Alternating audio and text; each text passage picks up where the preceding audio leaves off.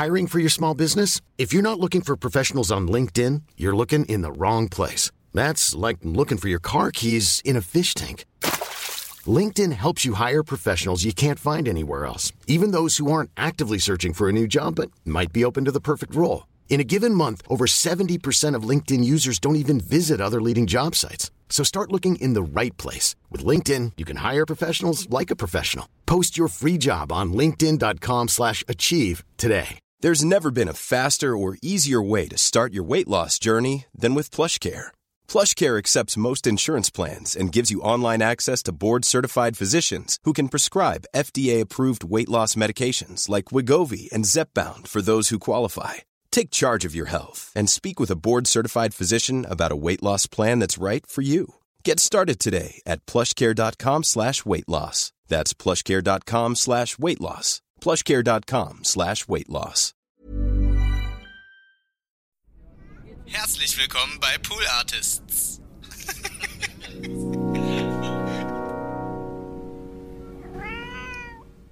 ich war wirklich mit 14, 15, 16, also vor allen Dingen mit 14 fand ich es schon, jetzt wo man dann eigene Kinder hat, schon erstaunlich.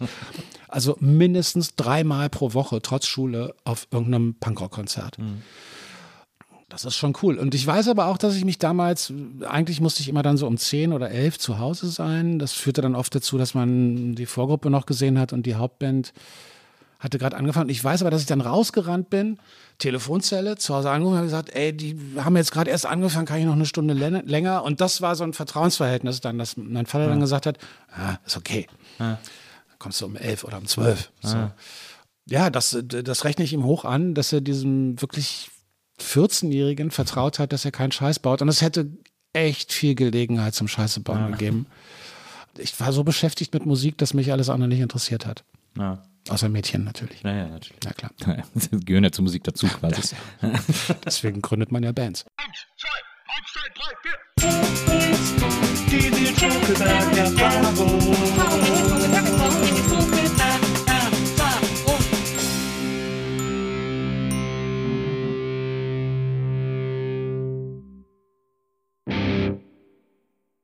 Hallo, liebe NBE-ZuhörerInnen, hallo, liebe ZuhörerInnen der Nils Bokelberg-Erfahrung. Herzlich willkommen zu einer neuen Folge. Und äh, heute ist mal wieder eine dieser, äh, dieser großartigen Jubelfolgen, äh, die es ja zwischendurch immer wieder gibt.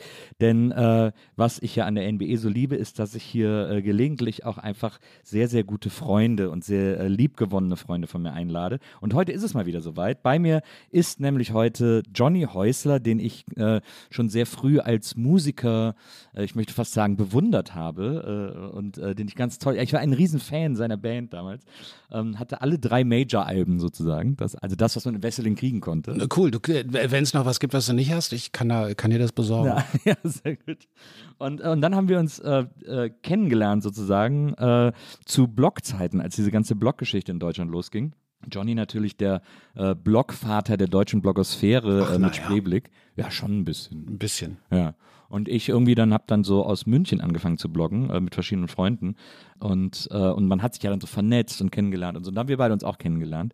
Und äh, ich freue mich auf jeden Fall wahnsinnig, dass du heute hier bist. Herzlich willkommen, Johnny Häusler. Ich freue mich sehr, dass ich hier bin. Hallo Nils. Ja, hallo Johnny.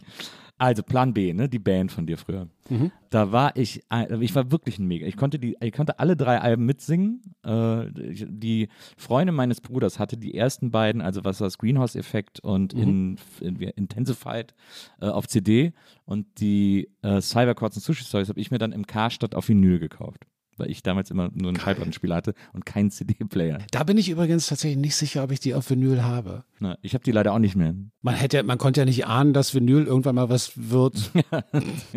Wobei natürlich habe ich alles eigentlich versucht zu sammeln, aber schade, dass du ihn nicht mehr hast. Ja, es war damals so, ich, als Kind ist ja dann, ich habe jetzt vor kurzem lustigerweise lustige Geschichte neulich hat mich auf Instagram eine äh, alte Klassenkameradin angeschrieben, die war, glaube ich, eine Klasse unter mir, aber so Schulfreundin, die hat dann bei mir damals auch in der Band mal Background gesungen und so. Die hat mich neulich angeschrieben, weil ich irgendwo, ich glaube in einer Insta-Story oder sonst wo, mag auch in einem Podcast gewesen sein, äh, nochmal davon geschwärmt habe, wie toll ich die Lassie Singers äh, finde Mhm. und wie wichtig die so für mein Leben waren. Und dann äh, hat sie mich auf Instagram angeschrieben und gesagt, äh, Nils, ich habe hier noch eine Lassie Singers Platte von dir, von Okay. damals, äh, habe ich mir geliehen, willst du die wieder haben? Und ich so, Ja. ja.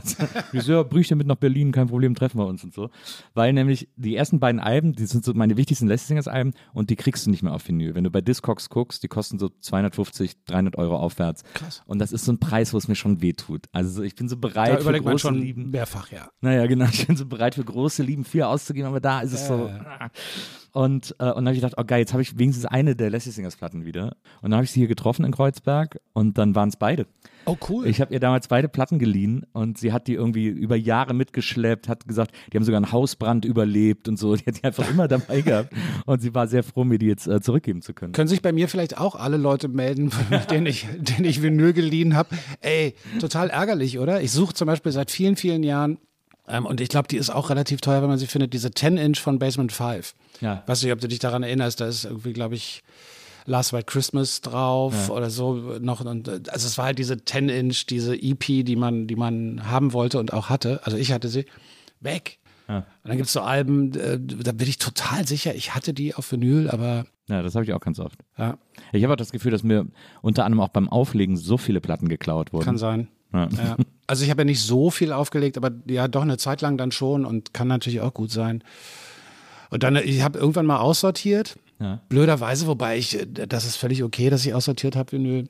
Aber das Lustige war, dass ich zwei Durchgänge hatte. Also ich habe so einen ersten Aussortier-Durchgang gemacht und habe quasi nur so die echt tollen Alben aufgehoben. So bei den Sachen, wo ich dachte, ah ja, da mag ich den einen Song, aber kann ich auch runterladen oder so. Also dafür muss ich jetzt nicht irgendwie hier das nächste Mal wieder Kisten schleppen beim nächsten Umzug oder so.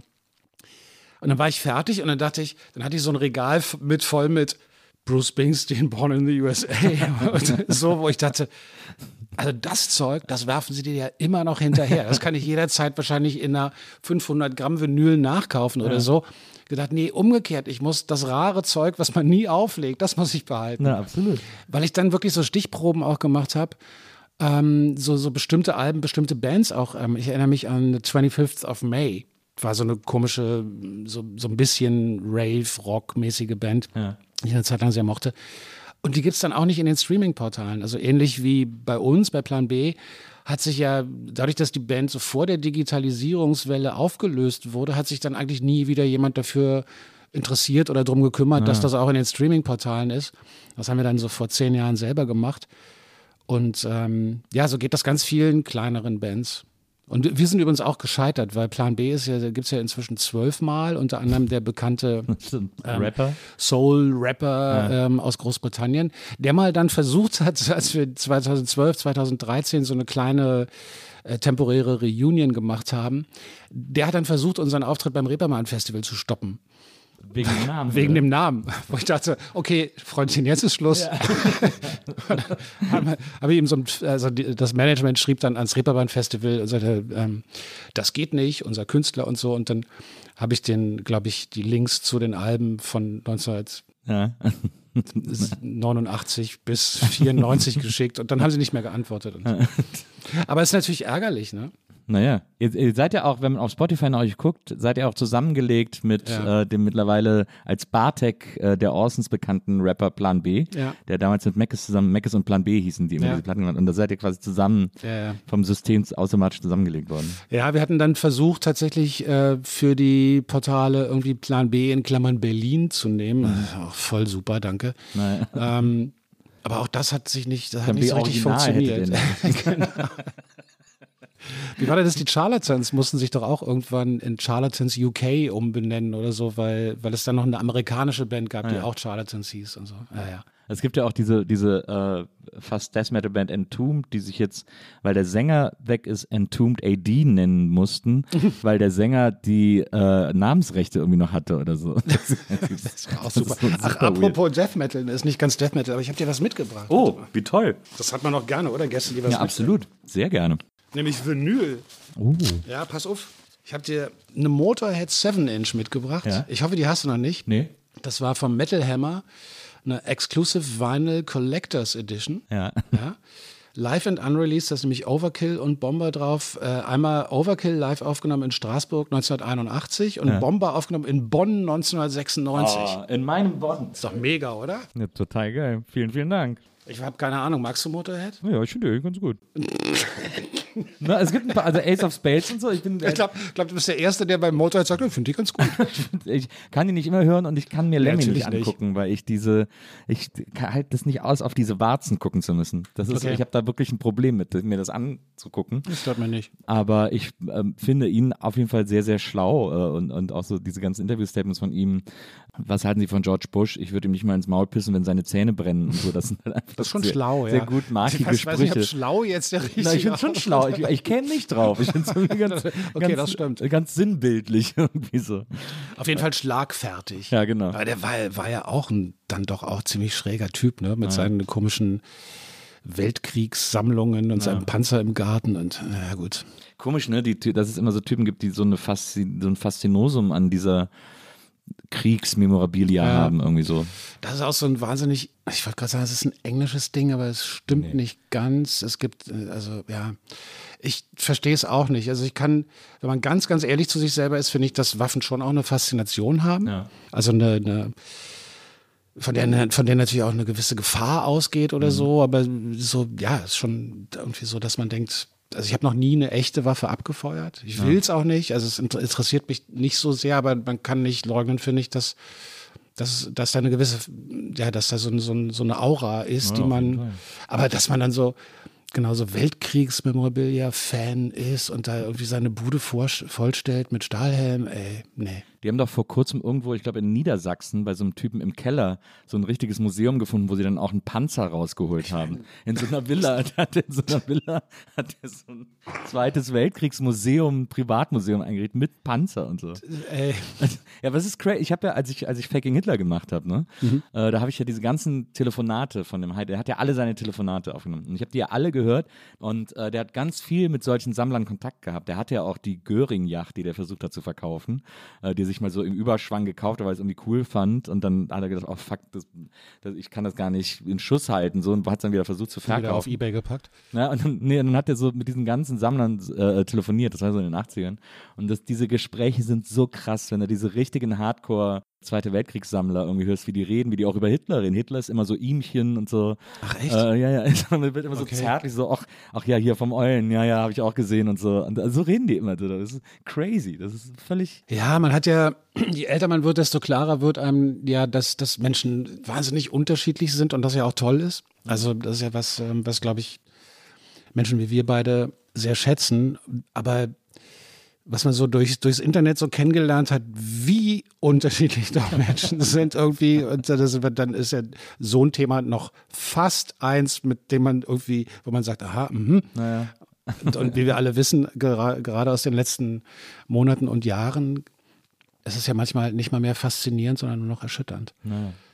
Und das meine ich unarrogant. Also es gibt bestimmt auch Leute, die meine Art zu leben oder ans Leben rangehen scheiße finden, völlig okay, oder die das nicht verstehen können oder die meine Sozialisa Sozialisierung nicht kennen und deswegen oder ganz anders sozialisiert wurden und deswegen da überhaupt keinen äh, Bezug zu haben. Aber das ist ja alles schon mal noch mal ein ganz anderes Niveau. Das stimmt. Ich weiß auch gar nicht, wann das anfängt. Ist das sowas, was bleibt? Also so wie Leute, die bei der, bei der Eisenbahn hängen bleiben?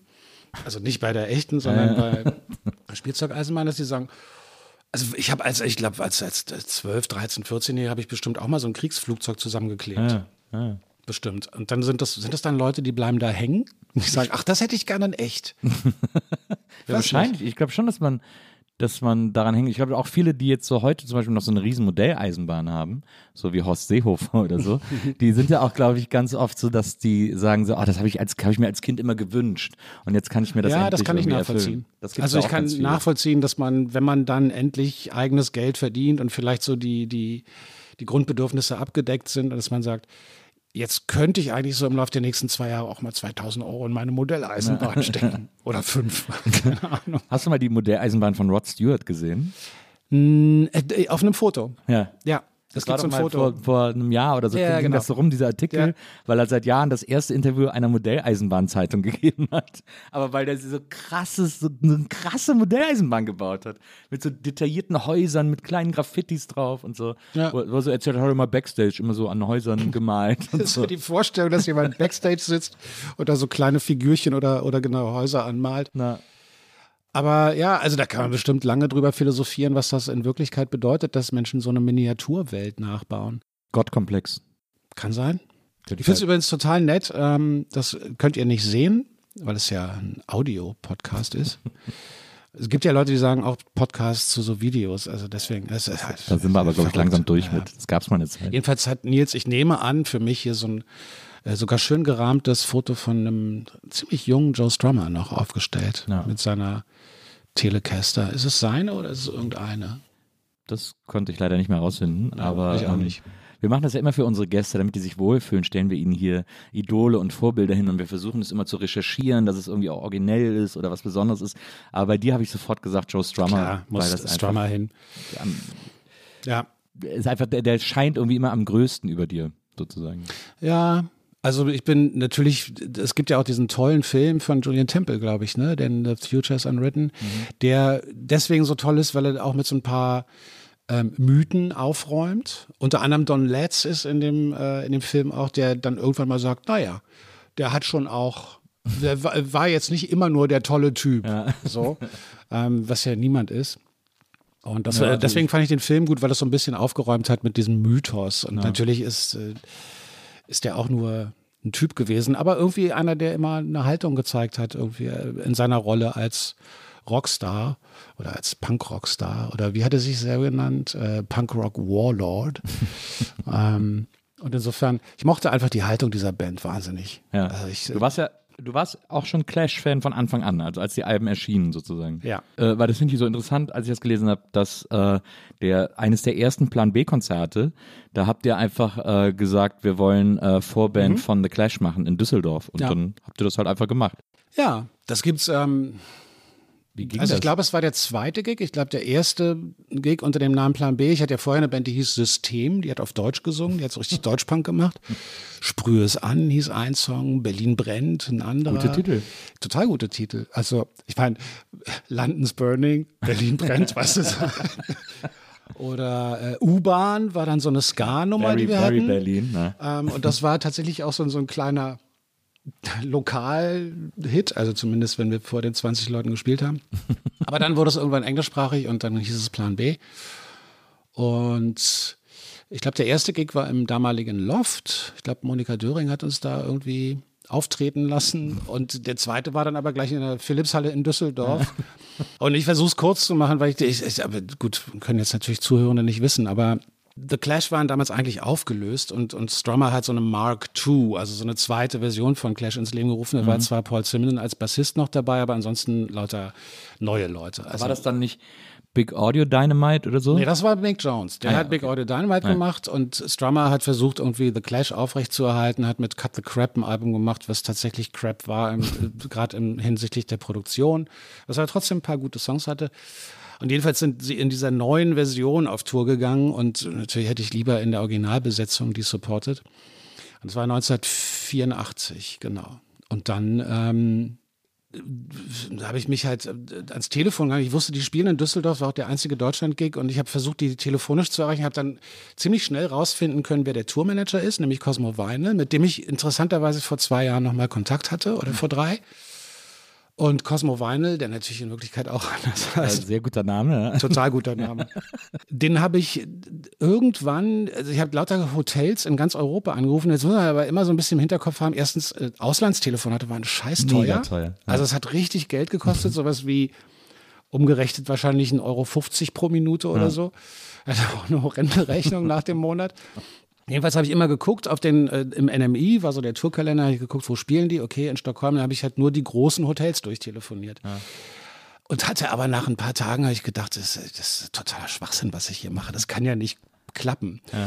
Und irgendwann, und ich weiß nicht mehr in welcher Stadt, es kann sogar sein, dass es Stockholm war, er hat wieder so, ja, hallo, ich bin, äh, bin der Johnny aus Berlin und ich suche den Cosmo Vinyl, der mit The Clash bei Ihnen abgestiegen ist. Ja, Habe ich immer so gesagt, ohne zu wissen, ob die da abgestiegen sind. Ja. Und dann sagte, irgendwann sagte eine Rezeptionistin, ja, okay, äh, klar, Moment.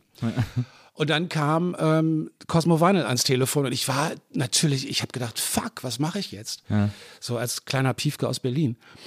Dann habe ich halt irgendwie so gesagt, habe ich so, ja, wir sind hier eine Band aus Berlin und wir äh, finden Clash voll geil und wir machen auch so ähnliche Musik und wir würden euch gerne in Düsseldorf supporten. Und dann war so eine Pause und das werde ich nie vergessen. Da sagte er, How do I know that you're not a fucking metal band with fucking flying V-Guitars?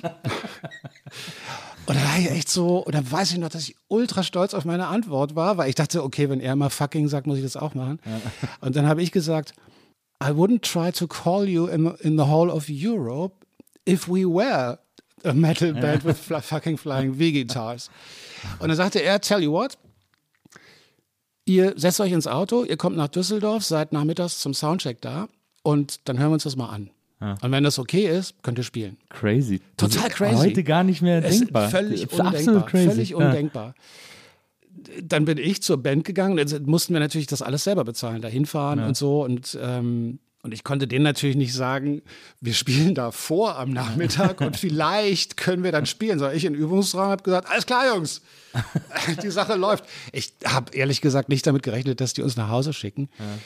Dann sind wir also da hingefahren tatsächlich und ähm, ist noch ein Auto zusammengebrochen und äh, diese ganzen Stories. Aber wir haben es geschafft und ähm, haben dann da mit schlotternden Knien in einer für uns riesengroßen Philipshalle in Düsseldorf beim Soundcheck nachmittags gestanden und dann stehen halt plötzlich, steht halt Joe Strummer und Paul Simon am Bühnenrand und so mit verschränkten Armen und tappen so ein bisschen mit und wir waren echt scheiße. Also wir waren halt echt eine ganz junge Band, die überhaupt noch nicht gegroovt hat völlig unsicher war, aber große Klappe und so.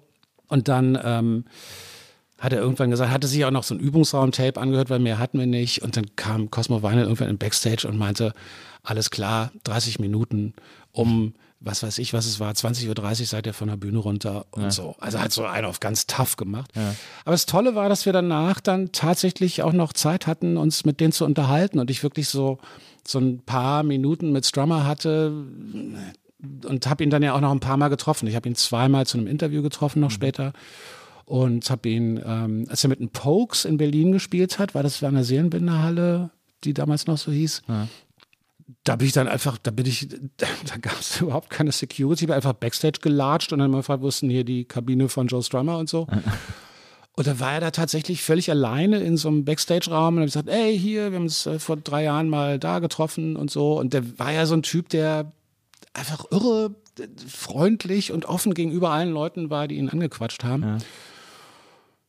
Also so haben, wir- sind wir uns ein paar Mal begegnet. Ich suche immer noch das Tape mit einem längeren Interview aus Köln.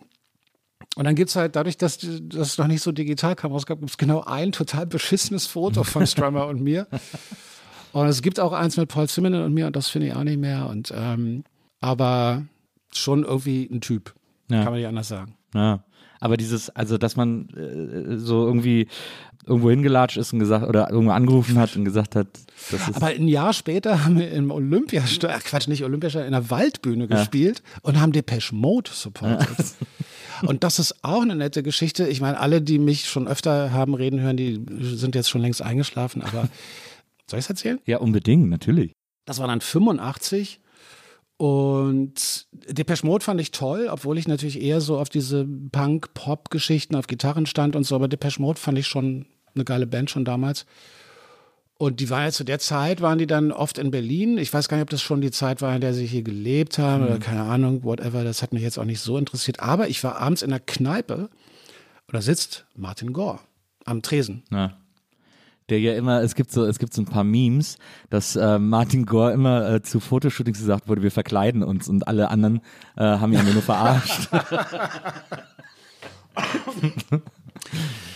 So, dann sitzt Martin Gore total alleine in der Berliner Kneipe und ich dachte, quatschst du den nochmal doof von der Seite an, was ich gemacht habe, habe mich vorgestellt, habe gesagt, ich spiele in einer, in einer Band, die eigentlich ganz andere Musik macht, so irgendwie, wir machen eher so gitarrenlastige Sachen und habe dem so ein bisschen erzählt, wahrscheinlich auch gesagt, dass wir noch ganz jung sind, aber schon Clash gespielt haben oder so.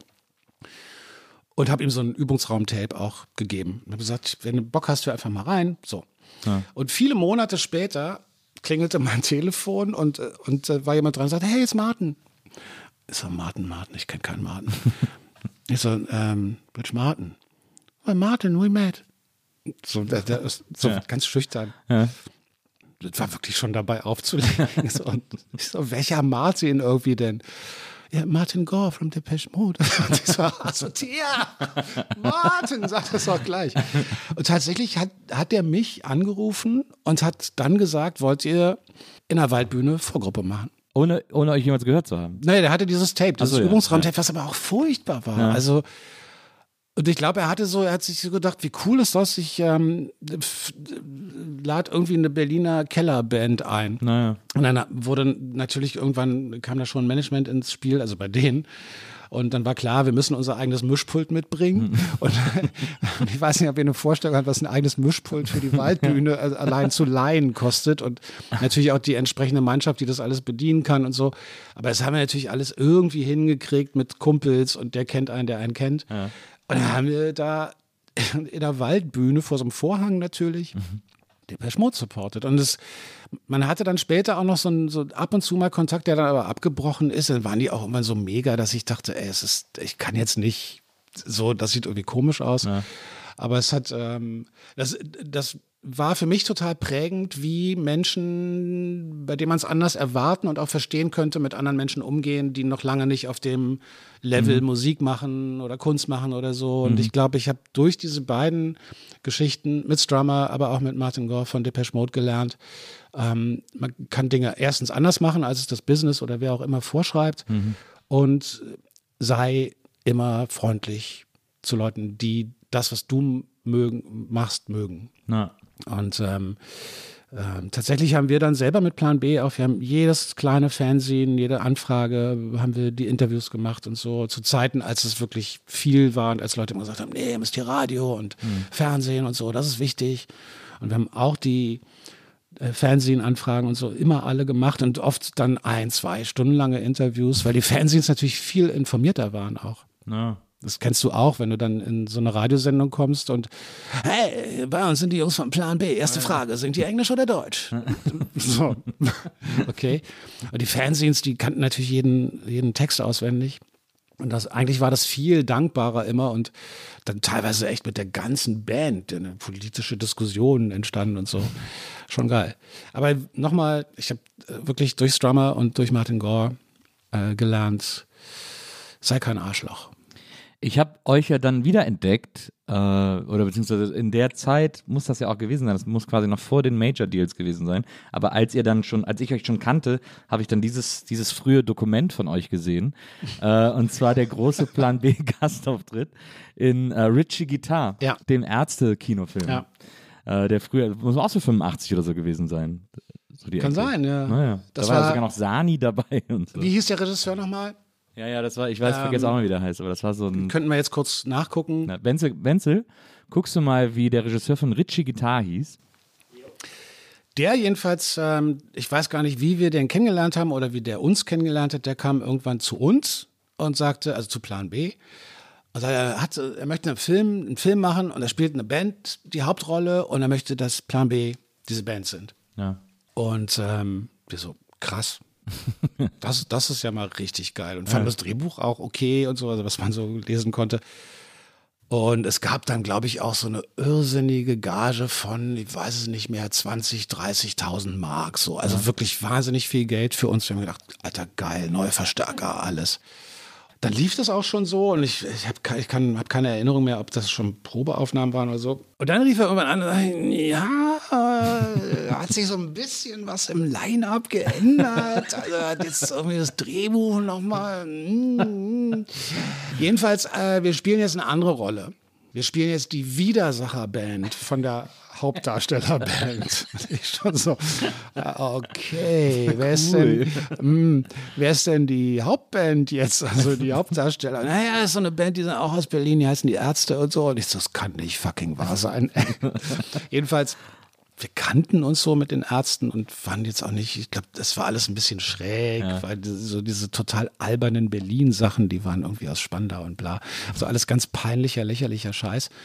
Aber die Ärzte haben den überzeugt, was ich auch verstehen kann. Die Ärzte waren um Längen witziger und schlagfertiger als wir, auch als Typen. Ja. Und ähm, die müssen den überzeugt haben, zu Recht, dass sie die Hauptrolle kriegen. Und wir waren dann so die Widersacher. Ja. Wir hatten dann noch so eine Nebenrolle, da waren dann auch keine 20.000, 30.000 mehr im Spiel. da waren es dann noch fünf oder so. Und während der Dreharbeiten kam es aber teilweise, es ist auch in dem Ärztebuch sehr richtig wiedergegeben übrigens, äh, kam es zu total albernen Streits, hauptsächlich zwischen Fritz, unserem Basser, und ähm, ich weiß gar nicht, ob es Dirk oder Jan waren, keine Ahnung, auf jeden Fall wurden irgendein Basecap wurde in eine Pfütze geschmissen und es kam fast zu Handgreiflichkeiten. Es war rückblickend natürlich total albern und dann ging es darum, was, was jetzt echt Punk ist und was nicht und so. Also ganz, ganz peinlich. Ja, ähm, ich schätze die natürlich extrem. Also ich finde, die ja. sind äh, sowieso textlich irre schlau, musikalisch, einfallsreich und witzig. Und ich habe dann viele Jahre später hat man sich dann auch immer mal so einzeln wieder getroffen und alles gut und ja. so. Und habe natürlich einfach einen großen Respekt davor, wenn man das durchzieht und halt auch immer größer wird. Ja. Ja, das war echt ziemlich albern, aber wir waren so ein bisschen verfeindet. Ja, verstehe. Also war es fast eine Dokumentation, muss, möchte man sagen. Es war fast eine Dokumentation, ja. Dann hat er dann, noch, Axel, äh, Axel, Schulz hat, hat, wir, plötzlich hatte unsere Band einen Saxophonisten, ich weiß nicht warum, also das Drehbuch schrieb es vor. Oder nee, ich glaube, wir hatten, wir wollten mit einem Saxophon spielen oder so und das war, den, das, den Saxophonisten hat Axel Schulz gespielt, ja. der dann ja später der Manager der Ärzte ja, war. Ja. Und dann, also ich kann mich auch noch erinnern, die, es gab so diese eine zentrale Szene, wo ihr bei so einem Bandwettbewerb irgendwie über den Weg mhm. läuft oder so. Und da, ja. und das, diese Szene war so dermaßen Berlin, weil da auch noch dann so andere Bands gespielt haben, die mit so Neonröhren auf der Bühne irgendwie rumhantiert haben. Wer waren so. das noch? Es gab dann so, so, so Neubauten mäßig, auch auf so Fässer hauen und so. Ja, wie hieß die Band? Die gab es tatsächlich. Und dann war noch, äh, war so ein kurzer Auftritt von Nena ja noch mhm. dabei auch. Es das ist so eine meiner Lieblingsszenen, weil sie sind ja dann äh, Rodis für Nena. Ja. Und weil sie Equipment brauchen, schieben sie die Cases dann immer in ihr, eigene, in ihr eigenes Auto. Ach ja. Naja, aber wenigstens haben Leute mal versucht, in dieser Zeit irgendwas ähm, mit der äh, damals aktuell stattfindenden Subkultur irgendwas ja. anzustellen. Ja, das war jetzt nicht der Kracherfilm, kann man so nicht sagen. Ja. Ich glaube, Ärztefans lieben den, weil er halt auch also wegen seiner Absurdität oder ja. Obskurität. Ich finde auch immer geil, am Anfang ist ja Bela arbeitet bei, da in diesem Plattenladen, der da am Kudamm war. Stimmt, direkt am, an der Gedächtniskirche. Genau, da. Ja, genau. Äh. kommt dann da die Treppen runter und so.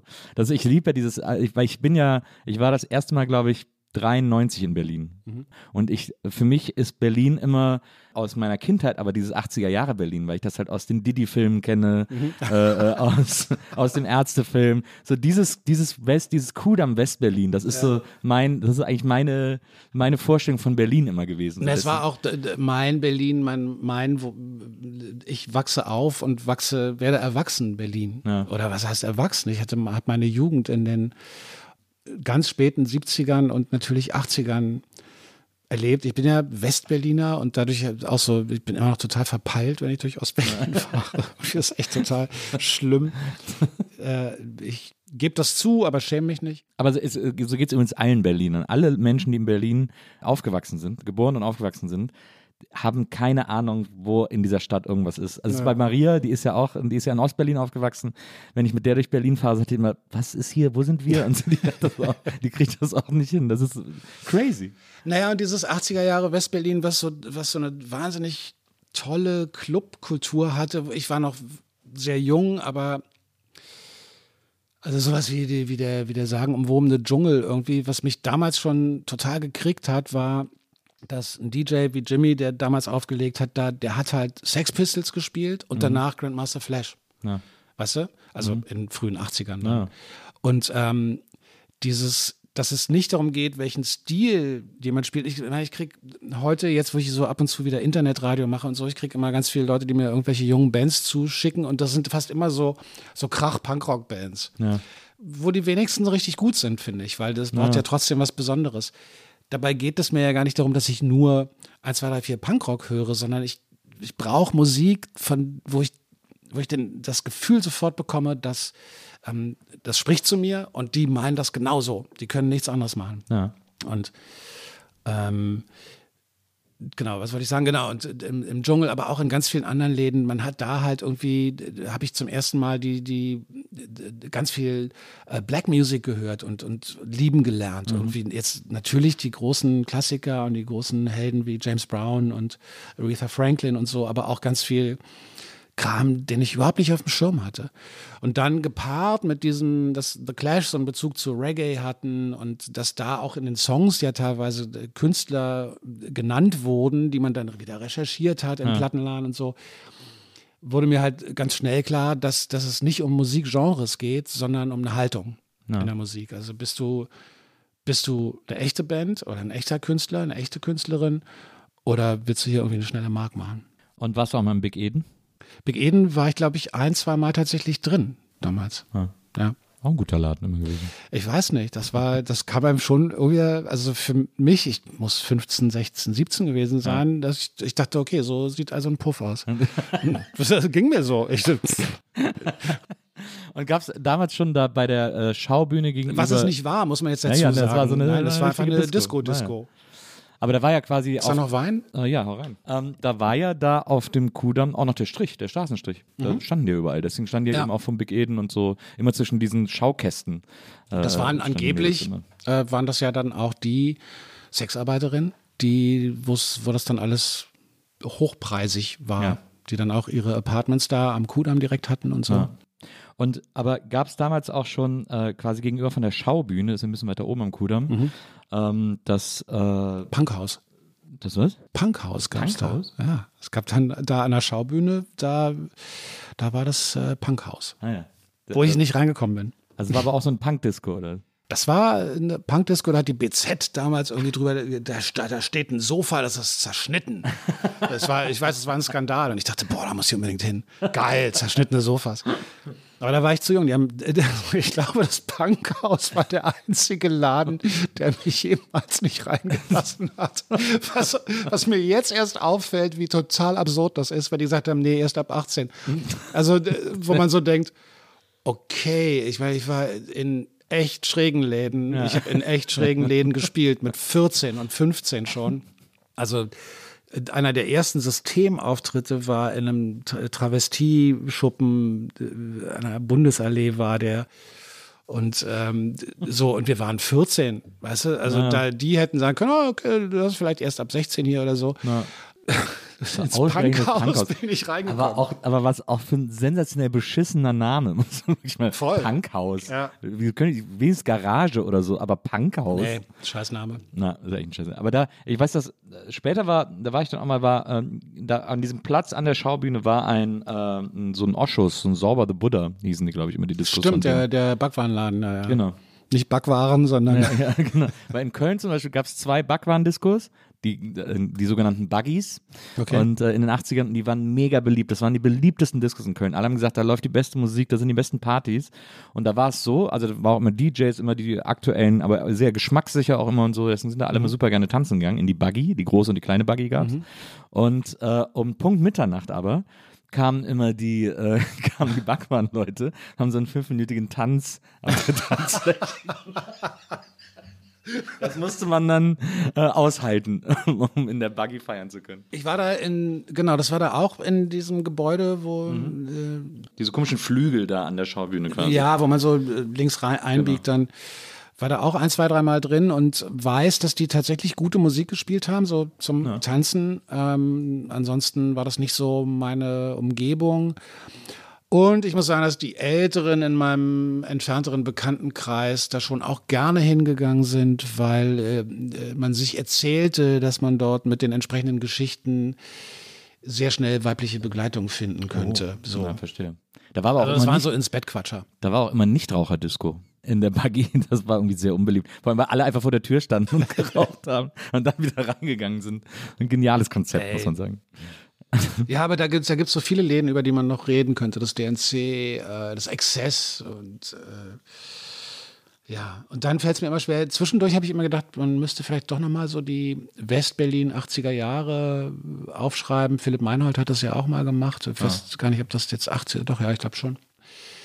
Und gab es auch noch hier das, dieses, diesen legendären Live-Club Äh, ich glaube, wo jetzt der Wintergarten drin ist, in Schöneberg. Äh, ach so, Cartier Latin, Ja, natürlich, Cartier ja, Latin, ja. mega. Da habe ich, da habe ich tolle Gigs gesehen und gespielt. Habe ich das Gadu gesehen, aber auch wenn man sel wenn wir selber da gespielt haben und dann sowas zum ersten Mal wirklich voll gemacht haben, das war auch toll. Aber ich fürchte, ich bräuchte viel zu viel Recherche, weil ich mich dann an bestimmte Jahreszahlen nicht erinnere so genau und so. Ach, und dann weiß ich auch immer nicht, wen es interessiert. Und, und vor allen Dingen muss ich auch zugeben, dass ich so dieses, ich quatsch mit dir jetzt total gerne darüber, weil es dann auch so, dann ist es eine Anekdote und dann weiter.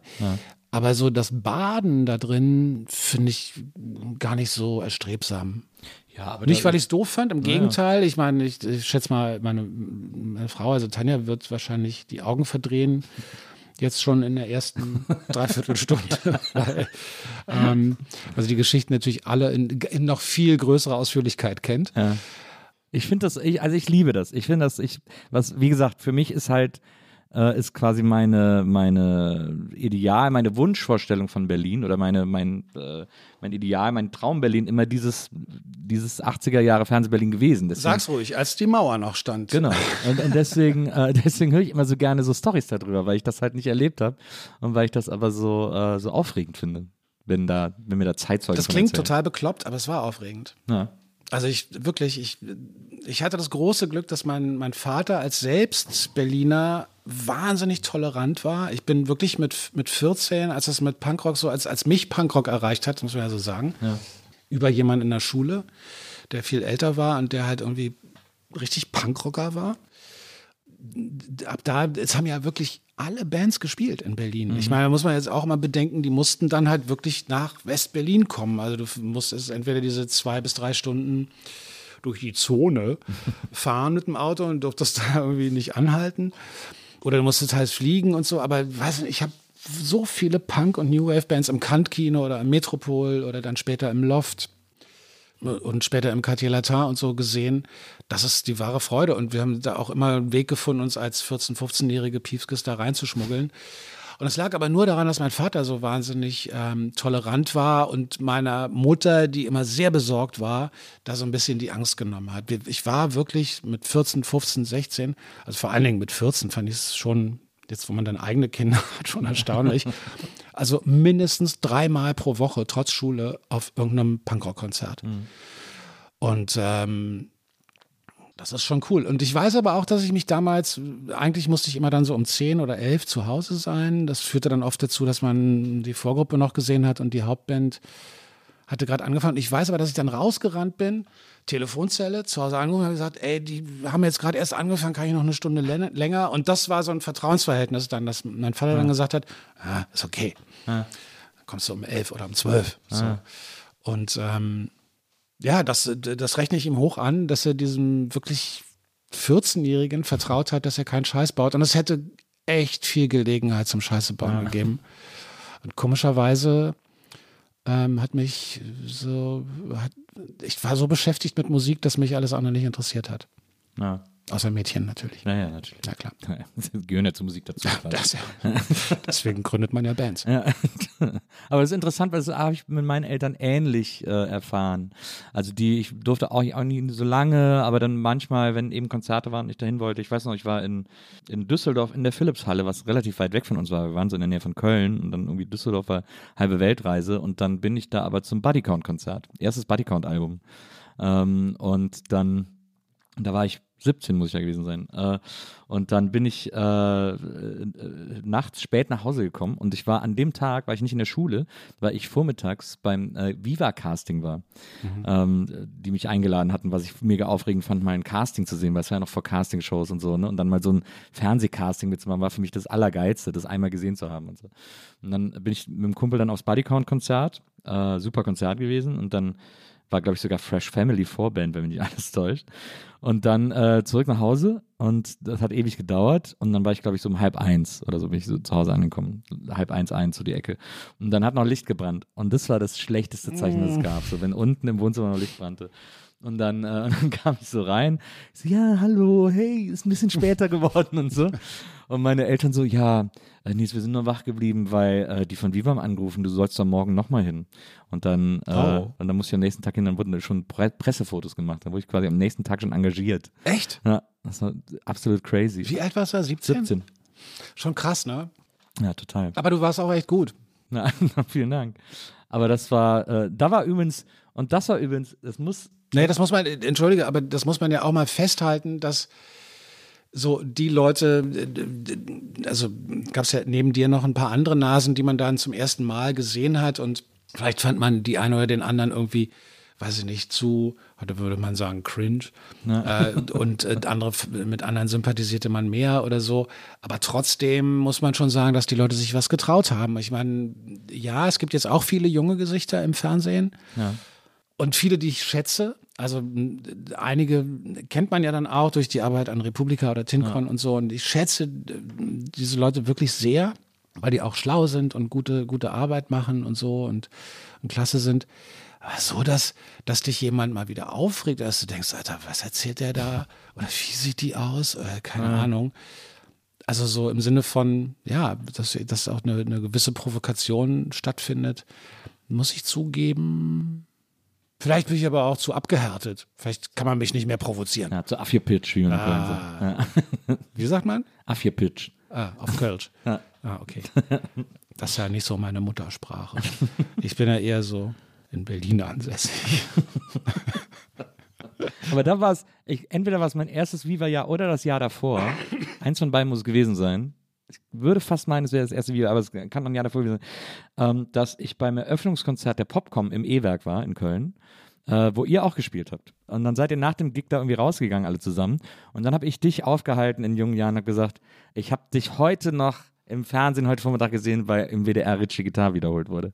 Und ich habe hab dich schon mal gefragt, aber wir müssen es jetzt auch öffentlich machen. War ich nett genug zu dir? Du warst nett, also es war halt Fanservice nett. Also es war Okay. so, okay, cool, was soll man da auch sagen? Also so, ne, da gibt es nicht viele Möglichkeiten. Äh, und dann hast du gesagt, ja, cool und so. Und dann, ich wollte einfach, für mich war das dann so das Gefühl, ich würde mit dir anders als äh, sprechen als ein normaler Fan sozusagen. Ja, ich glaube, das ist dann, sein. wenn es so direkt nach dem Gig war, war das wahrscheinlich dann auch ein bisschen schwierig, weil ich äh, kann, kann mich tatsächlich dran erinnern, dass man, dass wir dann auch sofort woanders hin mussten und so. Also nicht um mich zu entschuldigen, aber Mhm. Ja, ja. ich hätte mir natürlich gewünscht, dass du gesagt hättest, boah, du warst so nett, dann haben wir eine halbe Stunde geplaudert. so. Weil ich dich natürlich auch kannte.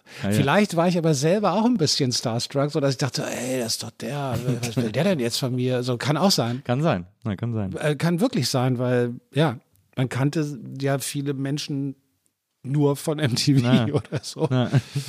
Deswegen, ich weiß es nicht mehr. Aber wenn ich, wenn ich kein Arsch war, dann ist schon mal gut. Ja, nee, absolut. Warst du, äh, warst du auf gar keinen Fall. Und äh, ja, ich fand das, ich fand das dann cool, dass ich so unfähig äh, rüberkomme. Ich war, war, war, war ich fand es wahrscheinlich ganz schön schräg, dass du mich ansprichst. weil in Köln hatten wir tolle Gigs auch. Da, wo habt ihr sonst noch so gespielt? Im Underground? Habt ihr mal im Underground gespielt? Ich glaube schon, im E-Werk. Ja. Ihr habt dann später noch? sehr große Hallen gespielt, ne? Also E-Werk war ja schon eine große Venue. Also ich glaube, als es richtig gut lief, hatten wir so 2.000, 3.000 da. Mhm. Was für uns richtig groß war. Total. Also wir hatten ja dann später noch, das haben ja immer diese Support-Gigs irre geholfen, also Clash und Depeche Mode nicht. Das hat uns gar nichts gebracht, beides. Aber ähm, haben dann ja später, Ende der 90er, noch mal eine Tour mit den Ramones gemacht. Das waren so fünf, sechs Gigs. Und das hat's richtig gebracht. Das hat's unter anderem deswegen richtig gebracht, weil wir haben diesen Support-Slot bei der Ramones-Tour gekriegt, uns natürlich wahnsinnig gefreut.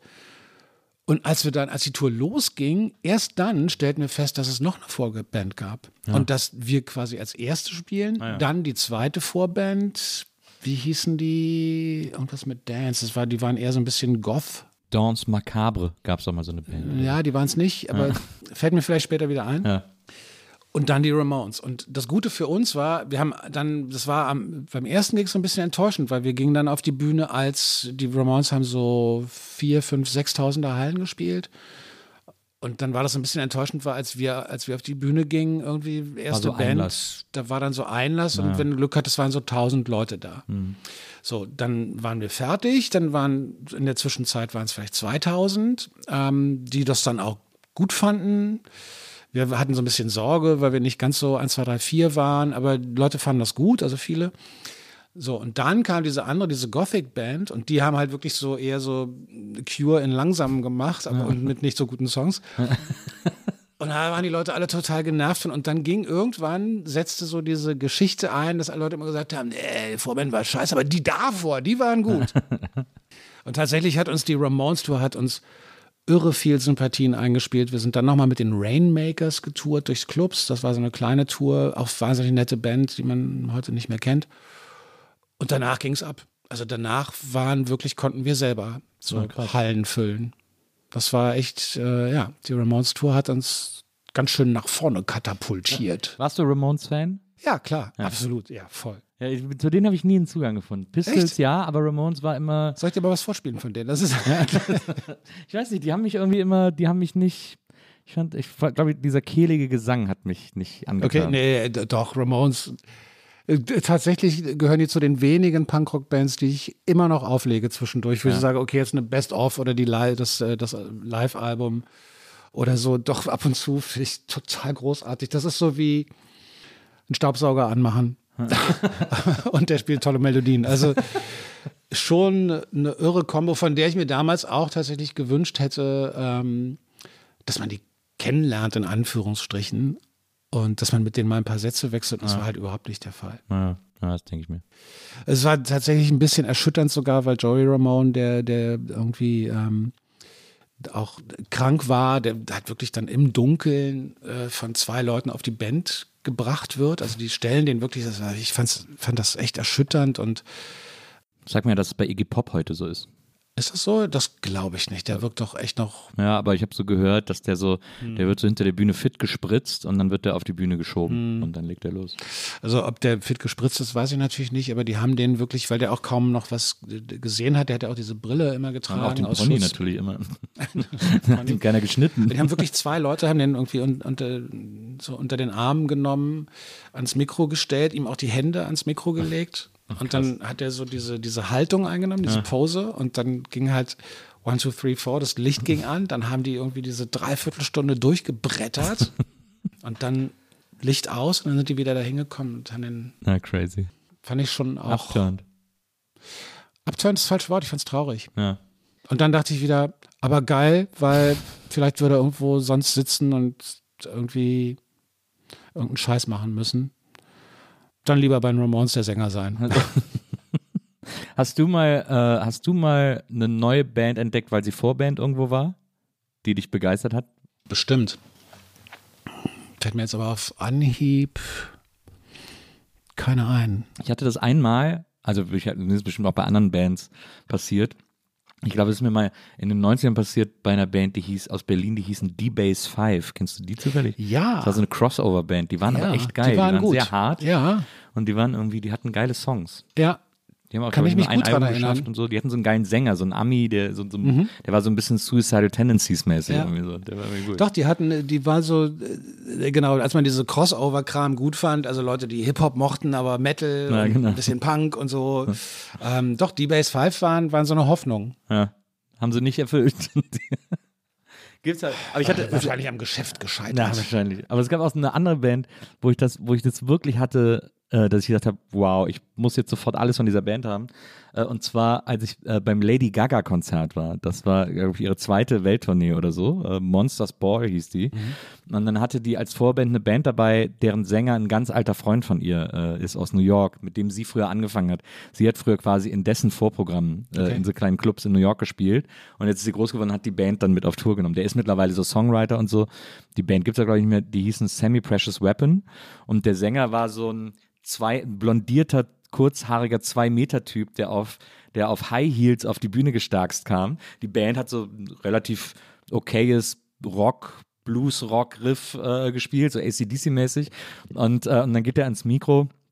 Und das erste, was er in die Halle brüllt, die erste Songzeile war, I can't pay my rent, but I'm fucking gorgeous. Das war so geil. Ich war einfach sofort verliebt. Ich hab's gedacht, das ist das Beste, was ich jemals gesehen, gehört habe. Oh Gott, ich kaufe alles und bin dann sofort zum Merch gerannt. Vermisst du diese Haltung? Also, Ja, diese Rock, diese Rockstar halt. naja, diese Rockstar-Haltung, aber auch wirklich, I can't pay my rent, Ja. but I'm fucking gorgeous. Total. Und das meine ich jetzt wirklich ganz meta. Also was das geht mir bei vielen Diskussionen, die wir gerade führen, ich vermisse den Stolz und die Arroganz zu sagen, das bin ich und ihr könnt mich alle mal. Na, absolut. Also zumindest im, im Rock, zumindest in der Musik, im Pop, im Rock. Ich finde, Ich es gibt sagen, in der ganzen Kultur. Ich finde, es gibt schon noch, ich finde, es, es gibt Kulturen oder ja, Kult, ähm, Subkulturen, in denen das schon noch eine Haltung ist, die man findet. Ich finde, im äh, LGBTQ-Bereich zum Beispiel äh, gibt es das schon mittlerweile auch verstärkt, dass die Leute sagen, hier bin ich, äh, deal with it or fuck off irgendwie so. Ja. Das, und das finde ich total geil. Ich vermisse es aber sehr, sehr, sehr in der Musik, also im Pop, im Rock, wie auch immer. Da finde ich das im Moment gar nicht mehr. Ja, geht mir auch so. Aber es muss immer Konsens sein irgendwie. Und äh, alle müssen, müssen sich einigen. Und ich finde, nee, müssen sie nicht. ja, eben. Also es ist so, ich verstehe zum Beispiel die Aufregung um bestimmte Medien, die ich meide, seit ich zwölf bin, oder Medienhäuser, Ja. nicht, weil echt, fuck off. Das ist mir so total Die müssen egal. halt einfach nur enteignet werden und dann ist gut. Nee, aber ich wirklich, ich, ich kann, ich, ich kann diese Empörungsspirale, es ist natürlich, ist, es ist immer noch furchtbar natürlich, dass diese Leute so viel Macht und Einfluss haben, überhaupt nicht. Und wenn es hart auf hart kommt, ma- mache ich natürlich da, ähm, bin ich dann auch dabei, mich gegen bestimmte Medienhaltungen oder so zu stellen. Aber, Ja. aber eigentlich, ey, weißt du, so gerade diese Tabloid und, und Naja. Aber was ich, was mir schon, was mir schon in meinem Herz schon einen leichten Knacks äh, versetzt hat, ist, dass die äh, den Musikexpress und den Rolling Stone gekauft haben. Und ich glaube, den Metal Hammer auch. Klar. Das ist auch, ich finde auch, dass äh, Politico zu kaufen ist irgendwie. Also um Rolling Stone tut es mir am wenigsten leid. Ich finde es aber übrigens ganz geil, weil ja der amerikanische Rolling Stone schon immer so eine geile Polit-Zeitung war irgendwie, äh, wo auch so ganz viele politische Berichte drin waren. Und die haben jetzt vor kurzem einen riesen Leitartikel gemacht, warum Eric Clapton mittlerweile ein Vollhonk ist und Verschwörungs- und, Eric und Clapton nicht mehr geht. Genau. Und äh, dann habe ich mir die ganze Zeit vorgestellt, wie viele Herzinfarkte die deutsche Rolling Stone Redaktion hatte. Also, wir müssen den aber nicht bringen, den Artikel, oder?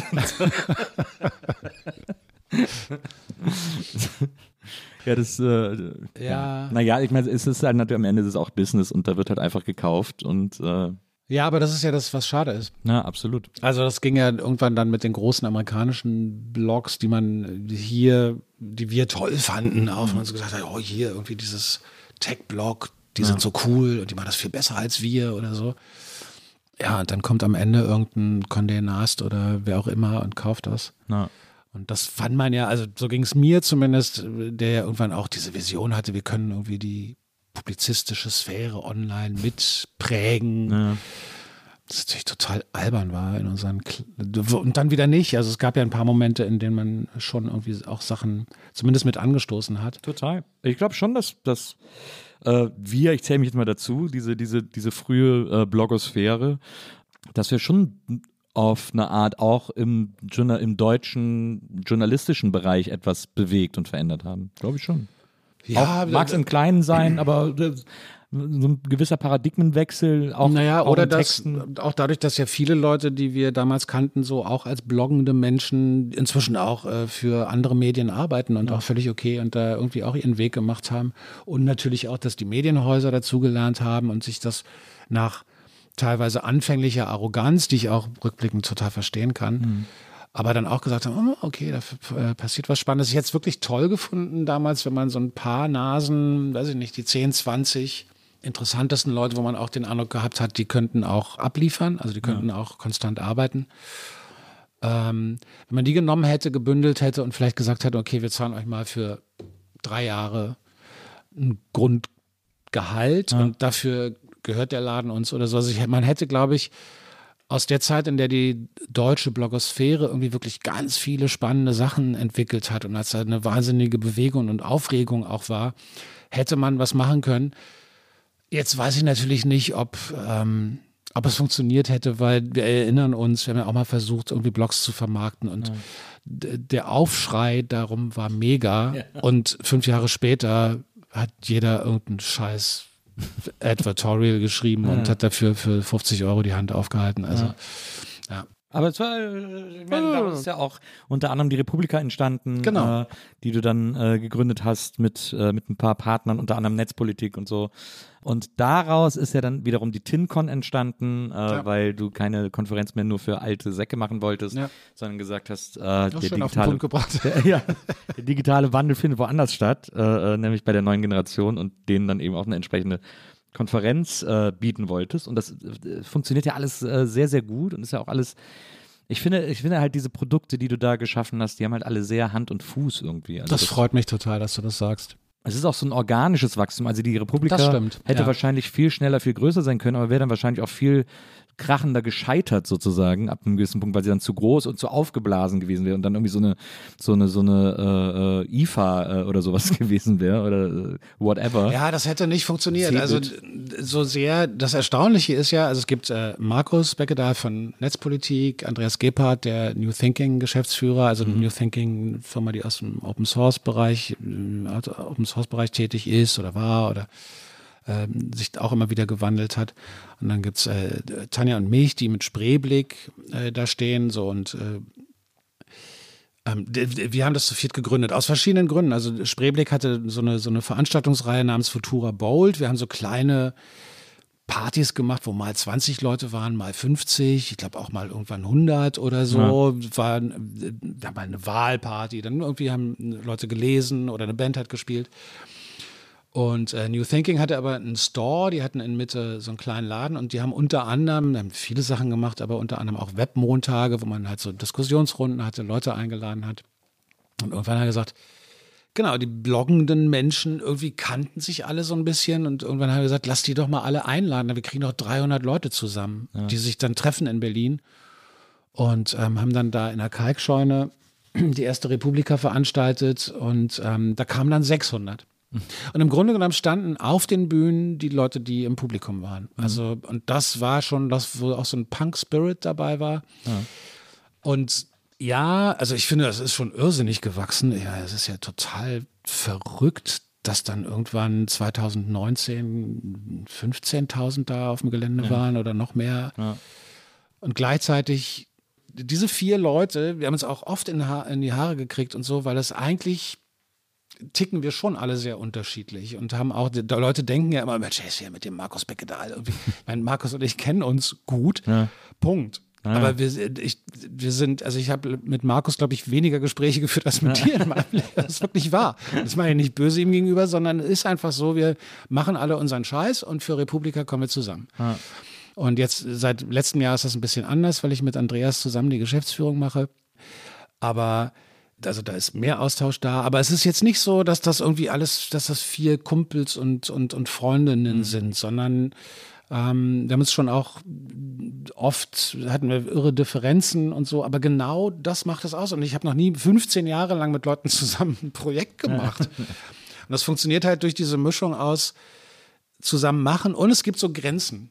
Es gibt so Grenzen und da ist das Gute, da macht keiner von uns Vieren mit. Also Bundeswehrgeschichte ist eins, wo völlig klar war, was unsere Haltung ist. Da musste keiner diskutieren, hat keiner gesagt, ja, vielleicht sollten wir denen nicht doch ihre Panzer hier reinfallen lassen. Da mu- muss man kurz erklären, die Bundeswehr hat so ein bisschen Theater vor der Tür gemacht, weil sie irgendwie rein wollten, Ja. die gesagt haben, die Bundeswehr kommt ja nicht rein. Die Bundeswehr wollte einen Stand auf der Republika buchen, den hat sie nicht gekriegt, was unser Hausrecht ist, weil es ging um Recruiting. Also wir wollten auf der Republika einen Stand machen, wo es um die Anwerbung von Cyber Experten. Expertinnen ging. Das wollten wir nicht, haben deswegen das nicht zugelassen. Und dann hatten sie irgendwie einen Anspruch darauf und meinten, also jemand, der unter anderem auch teilweise, zu einem geringen Teil, aber auch Fördergelder kriegt, der muss ja wohl jedes Ministerium zulassen. Und das, ähm, keine Ahnung, das Außenministerium ist ja auch da. Warum dann nicht Das das, Verteidigungsministerium, äh, Verteidigungsministerium?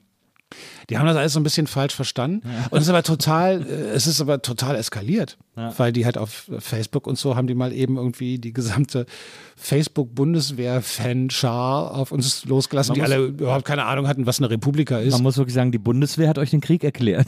Es ist so. Und, Ja. und ich kann dir sagen, Nils, also es ist, wir haben, ich war drei Tage lang nicht mit der Veranstaltung, sondern mit der Bundeswehr beschäftigt.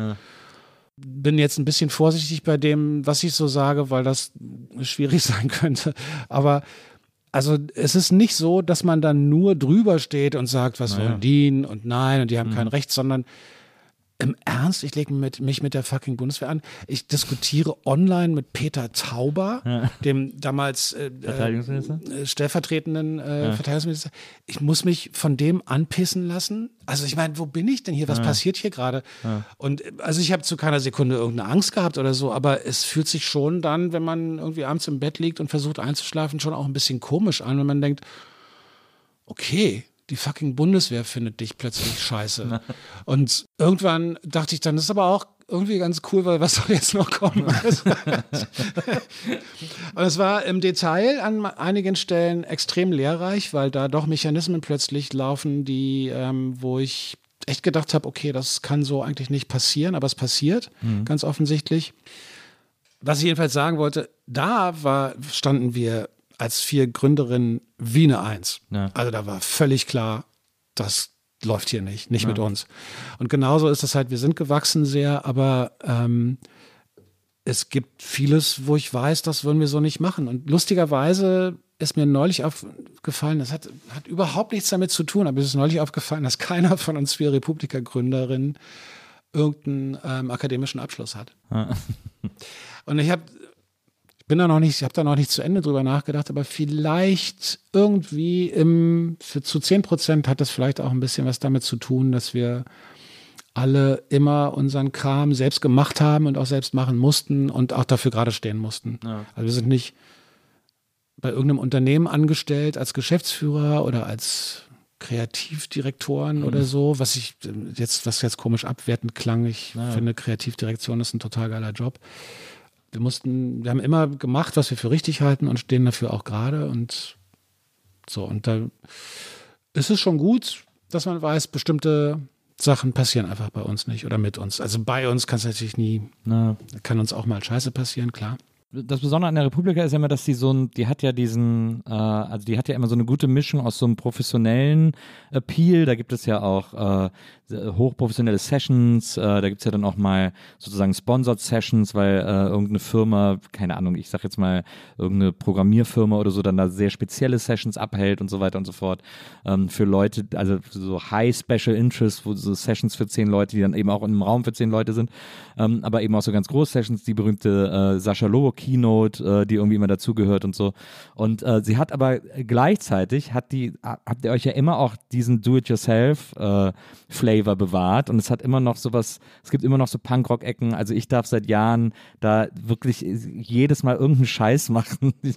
Mit Herm jahrelang Bingo gemacht und zwischendurch machen wir das noch. Und ich habe irgendwann mal einen Vortrag über Protestsongs gehalten und so. Also da, diese Nischen gibt's dann auch immer und so. Und das ist ja irgendwie, das macht, das macht das ja total aus, dass man dieses, dass man quasi nicht vergisst, wo man herkommt, wie man so schön Ich würde würde. die, ich würde die Nischen gerne noch viel größer machen oder nicht größer machen, weil da sind ja keine Nischen mehr, aber wir gehen ja jetzt nach einigen Jahren nächstes Jahr zum ersten Mal in eine neue Location, die die auch ein paar neue Ecken bietet. Also Ja. in der Arena und im Fester Kreuzberg, du kennst das gut, die, Ja. die, die Gegend. Nehmt ihr eigentlich auch das Badeschiff dazu? Klar. ja.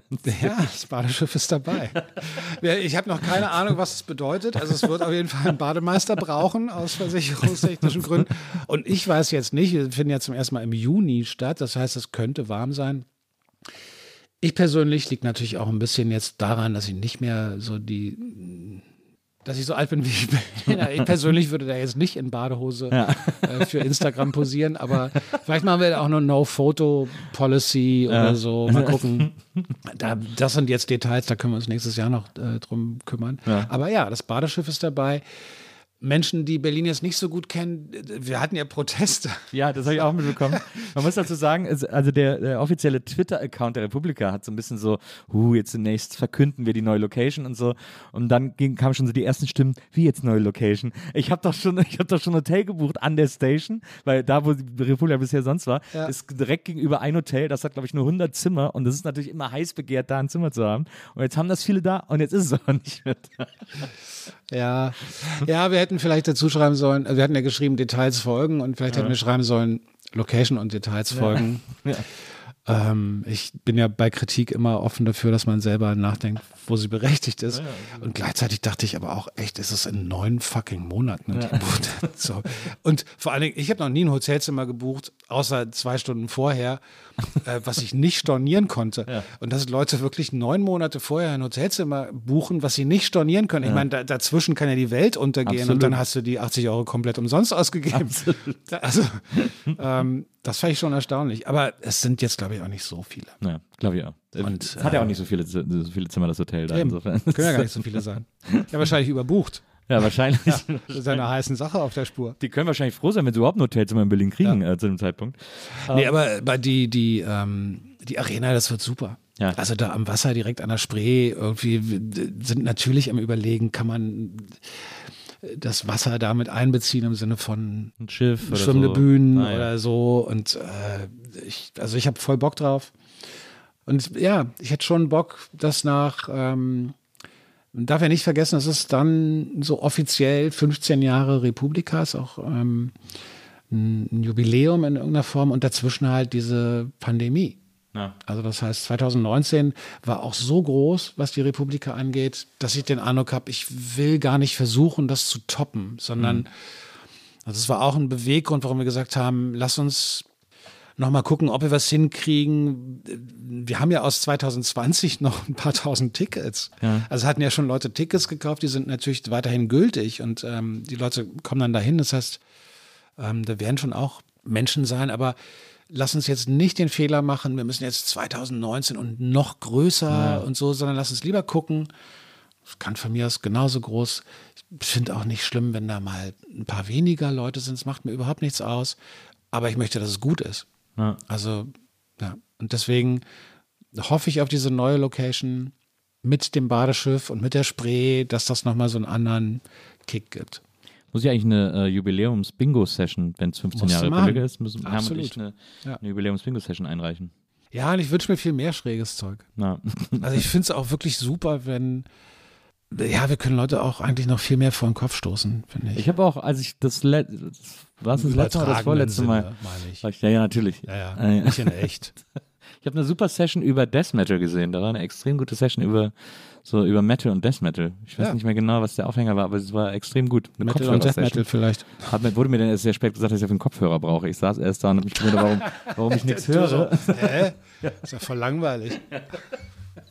Und dann habe ich diese Kopfhörersache kapiert. Ich mag ja diese Kopfhörerbühnen leider nicht. Ich finde das ja so ein Ja, ich bisschen. es leider auch nicht so. Aber die Session war gut. Das, Cool. Das hat dem, hat dem keinen Abbruch getan. Ja, ich bin auf jeden Fall sehr gespannt. Ich freue mich sehr und äh, äh, auf die auf die nächste Republika, wenn auch wieder alle irgendwie zusammenkommen können und so. In der Hoffnung, dass nicht jetzt noch irgendeine Variante. Naja. Aber ich glaube, selbst bei einer Variante würden sie nicht mehr so hart zurückgehen, wie sie es, wie sie es gegangen sind. Nee, aber die, also an der Stelle kann man ja auch nochmal irgendwie großen Respekt zu dieser ganzen Veranstaltungsbranche in den letzten zwei Jahren, fast zwei Jahren irgendwie rausschicken, weil schon krass. Und auch was, was wir mit der Republika oder auch mit der TinCon irgendwie, dass, dass du ein Team, was es halt liebt, echte Veranstaltungen, echte Begegnungen zu organisieren. Und plötzlich sagst du, nee, das machen wir jetzt alles in kleinen Fensterchen auf dem Monitor. Das ist schon, also was die Teams da geleistet haben in den letzten 18 Monaten, und zwar nicht nur bei uns, sondern bei vielen anderen Veranstaltungen, ähm, so wie es Clubs und Venues ergangen ist und so, die eben nicht die Rücklage haben, mal eben zwei Jahre ausgleichen zu können. Das kann man gar nicht oft genug betonen und ich hoffe, dass es allen bald wieder gut geht, finanziell. Also gesundheitlich sowieso. Du bist ja, äh, du bist, glaube ich, mein erster Gast, der 2G ist. Wie, inwiefern? Gesund? Geimpft und genesen. Oder bist du gar nicht geimpft? Ich, ja doch, ich bin, ich bin Ja. geimpft, aber ich weiß nicht, ob ich genesen bin. Ich weiß nicht, ob ich jemals positiv war. Ach so. Also ich habe Habt ihr euch nicht damals selber getestet? Äh, doch, aber ich war nicht positiv. Ah. Also, Moment. Also im Herbst 2020 war einer unserer Söhne positiv und wir sind dann in eine selbst auferlegte und nur wenige Wochen später auch vom Gesundheitsamt angekündigte zweiwöchige Quarantäne gegangen. Wir müssen immer dazu sagen, es waren echt andere Zeiten. Und Selbsttest gab es nicht. ah, stimmt. Es aber, gab hat- keine aber, Selbsttests. Aber haben sie euch nie irgendwie so einen Test vor die Tür geworfen oder Ja, so? nach zwei Wochen. Aber nur für, nur für euren Sohn. Genau, nur um dann, nee, nach zwei Wochen schon für alle und dann waren wir alle negativ. Ah, dann war das okay. okay. Da aber ja sowieso. Aber ähm, das, du konntest nicht, ich glaube, du konntest schon Tests bestellen, die haben dann 100 Euro das Ah, Stück ja. gekostet oder so. Das war völlig äh, äh, unerschwinglich. Aber es war nicht so, dass man irgendwie so gesagt hat, na komm, jetzt kaufen wir mal für die Firma eine Kiste Selbsttest, damit man Ja. irgendwie auf Nummer sicher geht. Nee, nee. Deswegen, ich weiß nicht, ob ich jemals positiv war. Ah, verstehe. Ich glaube eher nicht. Also ich hatte nie irgendwie die Anzeichen von auch nur einem leichten, einer leichten Infektion, so wie man es gelesen hat. Hm. Ähm, deswegen bin ich wahrscheinlich nur geimpft. Hm, verstehe. Ja. Scheiße, das hätte ich vorher sagen sollen, oder? Nein, wir sind ja hier, wir haben tatsächlich hier einen zwei Meter Abstand. Aber deine Frau, die, äh, also Tanja, die ist, die hatte ja so ein bisschen Symptome, ne? Die hatte ein bisschen Symptome, aber dadurch, dass man zu dem Zeitpunkt auch nicht testen konnte, ist das auch so ein großes Fragezeichen. Es wäre natürlich toll, das zu wissen. könnte mal, könnte, könnte ich so einen Antikörpertest machen? Kann man Ja, kann man sehen? machen, aber ist langsam auch egal. Also wir sind alle jetzt durchgeimpft. Wir lassen uns jetzt auch noch, sobald es möglich ist, irgendwie ein drittes Mal impfen. Haut mir die Impfstoffe irgendwie in alle Arme, mir egal.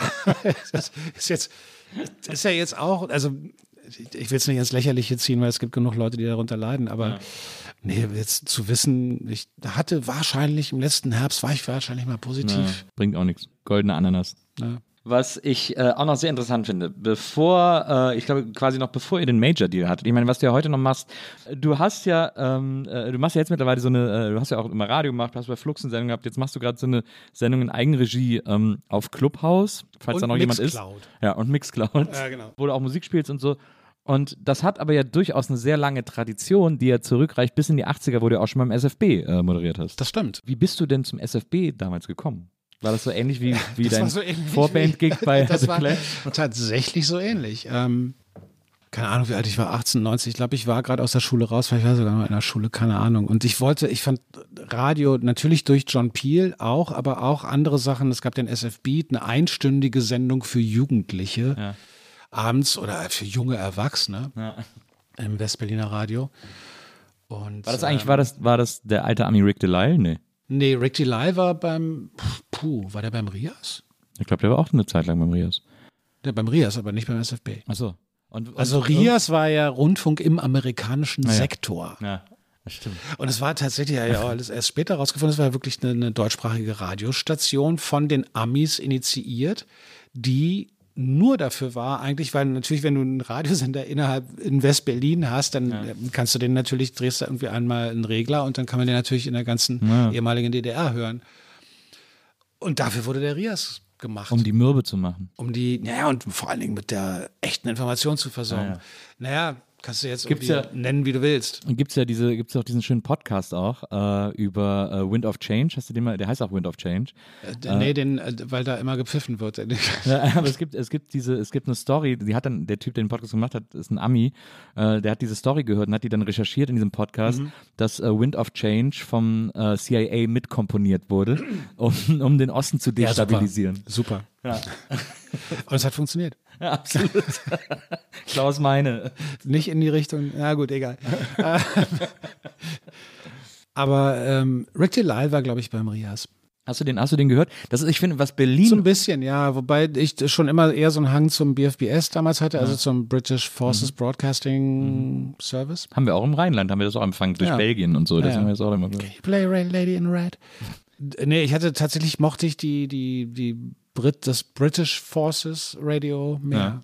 Ich finde es so, äh, ich find's so faszinierend, was auch für mich total Berlin ist, sind diese Radiostars. Das kenne ich aus keiner anderen deutschen Stadt. Das ist so eine, Berlin ist so eine Stadt, in der immer Radio extrem hochgehalten wurde, extrem viel Echt? gehört wurde und in der Radiomoderatoren richtige Stars äh, äh, geworden sind. Aber es gab doch auch irgendwie im NDR und im äh, so. Ja, aber nicht auf diese Star-Kult-Art wie das in Berlin. Also mit äh, Rick Delay. Mir hat einmal ein Berliner erzählt, ich weiß nicht in welcher Zeit das war, der hat äh, erzählt, er hat früher immer ähm, wochentags, äh, irgendwie mittwochs oder so, wäre nach Hause gegangen äh, und hat dann das Radio eingeschaltet und hat dann die äh, Chart-Show gehört, die damals von Lord Uli äh, nee, moderiert wurde. Lord Knut. Ah, Lord Knut. Lord, Lord, Knut. Man muss, er heißt Lord Knut, weil er einer von den Lords war. Ja.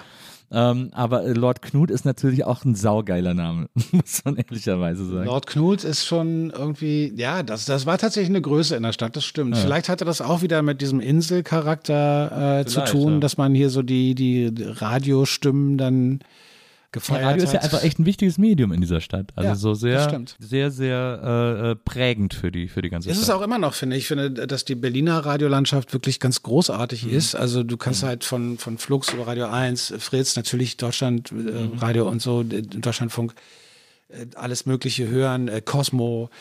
So, ich meine, durchs Netz kannst du natürlich sowieso alles hören, aber ich finde, was man, bleiben wir bei, bei den lokalen Sendern, die sind schon, bieten dir schon echt ein breites Programm. Naja, absolut. Und ähm, immer Alles fest ich- in der Hand von Robert Skopin.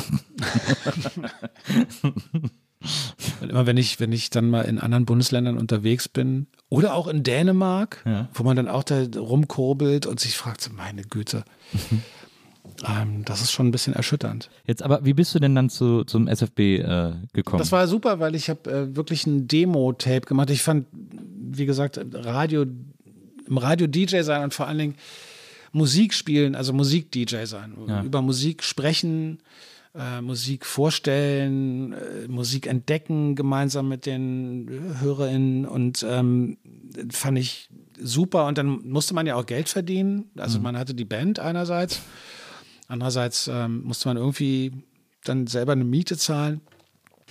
Und ich habe gedacht, okay, ich, ich will Radio machen. Ich wollte wirklich Radio machen. Ich wollte Radio-DJ werden und habe dann so ein Demo-Tape gemacht an einem, an einem Kassettenrekorder mit so einer, mit so einer Feststell-Pausentaste und habe wirklich ganz doof ein Demo-Tape gemacht, wo ich von meinem Plattenspieler aus ähm, einen Song auf, aufgenommen habe, also den, den Anfang, dann irgendwie vorgesetzt habe, die Nadel zum Ende, weil man will ja nicht den ganzen Song hören. Klar. Und dann, wenn der Song zu Ende war, habe ich die Pausentaste am Kassettenrekorder gedrückt, habe die wieder angemacht und in so ein Billig-Mikro eine Moderation reingesprochen. Pause, nächster Song. Also habe wirklich in, in ziemlicher Kleinarbeit so ein Demo-Tape gemacht, wie ich mir eine Radioshow vorstelle. Und ich habe schade, dass man sowas nicht mehr hat. Und das habe ich an SFB geschickt. Ah. Und zwar an die Redaktion von SF Beat und damals war, glaube ich zumindest an die Redaktion, damals war Helmut Lehnert, der Chef, der dann später auch diese Umwandlung äh, nach Mauerfall mitgemacht hat und geleitet hat und eigentlich auch ähm, sowohl Radio for You als auch Radio Fritz ähm, ins Leben gerufen hat. Und der hat mich irgendwann eingeladen. Der hat echt gesagt, komm mal rum. Also ich meine, da hat ein 18-Jähriger Naja. schickt ihm irgend so ein Tape Ja, und. so, das fand er irgendwie okay. Und dann hat er sich das alles angehört und hat meine, meine große Begeisterung und Leidenschaft für Musik erkannt. Hat ähm, übrigens, wenn wir bei, bei Menschen, die einen beeinflusst haben oder die in irgendeiner Form eine, eine Mentorenfunktion hatten, Helmut Lehnert gehört absolut dazu. Ähm, und der hat dann, hat sich das alles angehört, da saß er auch immer so ein bisschen schmunzeln, weil der ist halt so, ein- so, so ein, ich hoffe, hoffe, falls er das jemals hört, dass er mir da nicht böse ist, wenn ich ihn so ein Althippie nenne, wobei er damals noch gar nicht so alt war. Aber so, das waren schon irgendwie so, SF Beat war schon so eine linke Hippie-Haltung. Und hat sich das alles angehört und hat dann irgendwann zu mir gesagt, weißt du, ich, ich, ich finde es echt geil, dass du so, so Bock auf Musik hast und du hast auch echt Ahnung von so deinem Genre, von den zwölf Bands, die du magst. Und ich fand das gut mit dem Tape, aber ich würde sagen, geh mal noch mal ein bisschen raus. Also fang mal an, irgendwas zu studieren oder sammel Erfahrung mit deiner Band oder am besten beides und so. Und wenn du das gemacht hast, kommst du in drei, vier Jahren nochmal wieder. Ja. Und das war für mich die totale Enttäuschung. Weil ich dachte, In, in, in, Alter, dem drei, vier Jahre. drei, vier Jahre ewig. in drei, vier Jahren bin ich 70. ja. So, weißt du? ja, ja. Und was ich stattdessen gemacht habe, ich bin drei, vier Jahre später wieder hingegangen. ich habe gesagt, so, was ist jetzt? Und dann haben wir uns natürlich auch lange unterhalten und das war jetzt auch nicht, ist ja keine Geschichte von zehn Minuten, aber irgendwann hat er dann gesagt, okay, dann fang an zu moderieren. Und dann habe ich so tagsüber angefangen, hatte mal so eine halbe Stunde, ich weiß gar nicht mehr, wie das Format nachmittags hieß, so in dem, in dem, in der Jugendsendung für die Leute, die gerade aus der Schule kommen und so. Habe auch von Anfang an irgendwie mit Leuten zu tun gehabt, die sagen, also das kannst du nicht sagen. Du kannst ja jetzt nicht, und, also du, wen interessiert denn jetzt diese Platte? Ich, Ja. so. Und ähm, irgendwann hatte ich dann tatsächlich später eine eigene Show. Sticks and Stones. Sticks and Stones war die erste, glaube ich, genau. Und dann später Soundgarden und ähm, den Blue Moon habe ich viel gemacht. Das war, das war quasi schon Fritz, oder war das, war das Das For war schon You? Fritz, auch? ja. Nee, das war schon Fritz. Ja. Und das ist aber auch so, so ein, auch, auch wieder so eine Person, die, also mit Helmut Lehnert, der irgendwie, ge- der dir das Gefühl gegeben hat, das ist richtig, was du machst. Und in dem Fall vielleicht, das ist aber zu früh. Also der hätte mich damals nicht ins, ins Radio lassen dürfen. Aber allein sich die Zeit zu nehmen. Allein sich die Zeit zu nehmen und mit so einem jungen, wahrscheinlich auch irre arroganten, von sich selbst überzeugten Jungspund zu sitzen, sich ein Ohr abquatschen lassen von dem und ähm, dann zu sagen, oh, komm mal in drei, vier Jahren wieder und auch in dem Wissen, wenn er in drei, vier Jahren wiederkommt, dann ist es auch okay. Ja. Und mit, mit, äh, ja, Helmut ist schon, also der hat schon echt auch geile Sachen auf die Beine gestellt. Der hat, glaube ich, auch immer eine richtige Haltung gehabt, die oft im Konflikt stand mit seinem Job, mit seinem, mhm. mit dem, was er da für die öffentlich-rechtlichen leisten musste und was er da aufbauen sollte. Glaube ich, auch jemand, der in Wirklichkeit das wie alle Leute, die Personalverantwortung haben, natürlich hasst, Leute entlassen zu müssen ja. oder Teams verkleinern zu müssen und so. Ja. Und ich habe keine Ahnung, was der heute so genau macht. Ich glaube, das ist dann irgendwann so aus dem öffentlich-rechtlichen System rausgegangen vor einigen Jahren. Aber auch ein Typ, der mir einiges beigebracht hat. Jetzt wird's ernst. Äh, ich habe es äh, angekündigt, ich habe das ganze Gespräch, das wir geführt haben, auf diesen Moment hingelenkt.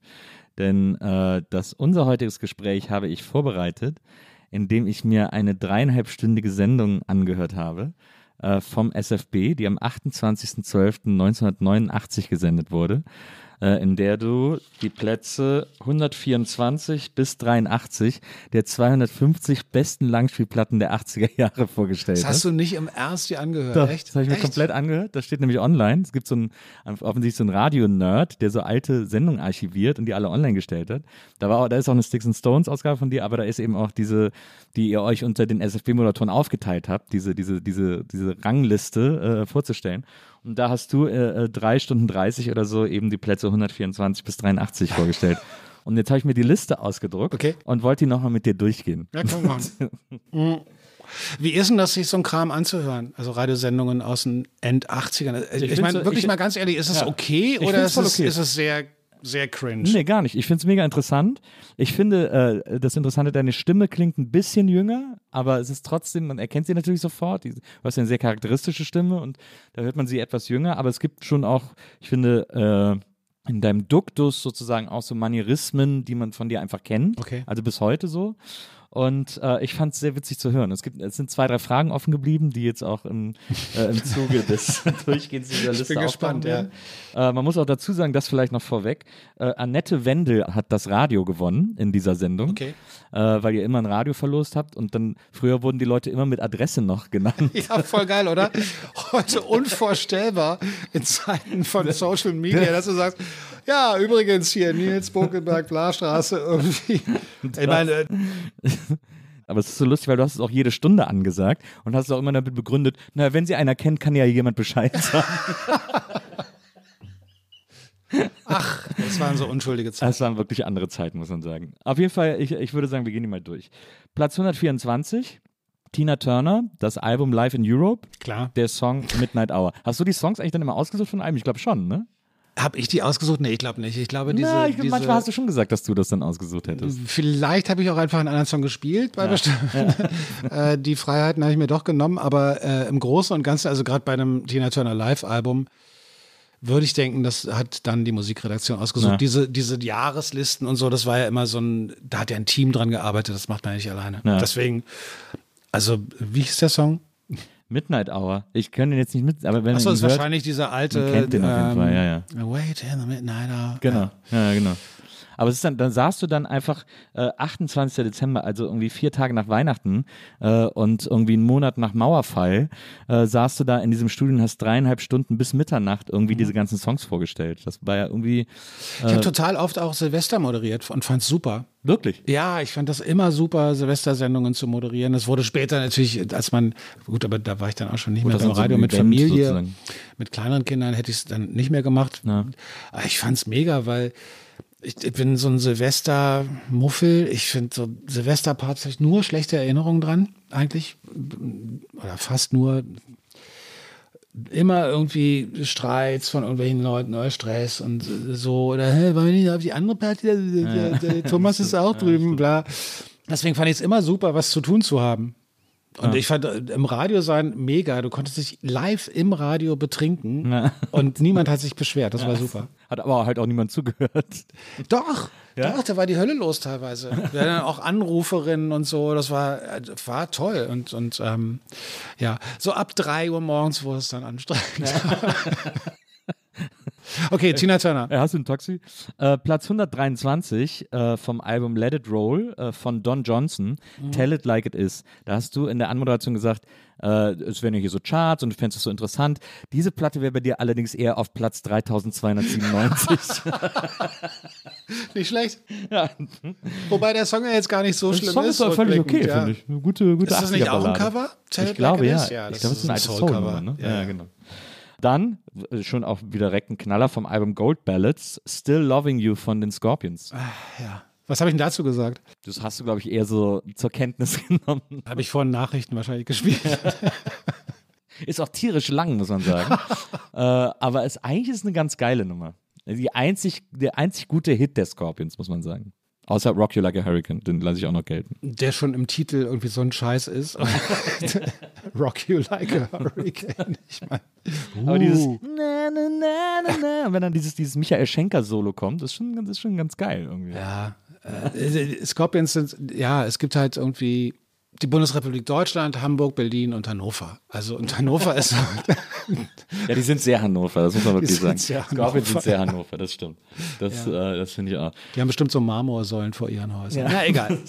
Jetzt nicht gemein werden. Dann, äh, Soll jeder so viel Säulen vor seinem Haus haben, wie er will. dann fand ich sehr schön.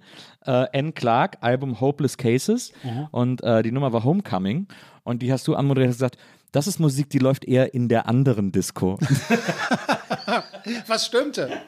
Aber was ist denn die andere Disco? So Nee, Wave-Disco. äh, oder Ja, genau. Alternative Disco wahrscheinlich. Anne Clark, lustigerweise, die hat ja mit Sleeper in Metropolis irgendwie, das, das mögen ja Leute heute noch extrem und ich hab's gehasst immer. Ich fand äh, Anne Clark, also jetzt, was überhaupt nichts über die Künstlerin als solches sagen soll, aber ich, mich hat das musikalisch echt immer abgeturnt. Ja, ist auch, als ich jetzt hier auch nochmal gehört habe, das ist übrigens diese, dieses, ist ja komplett mit den Songs online. Mhm. Äh, das ist auch echt, boah, das kann man eigentlich nicht hören. Ich finde es auch. Vorspulen. Ja, ja, und dann auch immer so, so ein komisches Elektrogebrubbel und sie dann immer mit diesem, sie spricht ja immer so fordernd die Texte ein, sozusagen irgendwie. Ja. Das ist irgendwie sehr. Oh. Das muss dann alles auch sehr, Ja, ja, genau.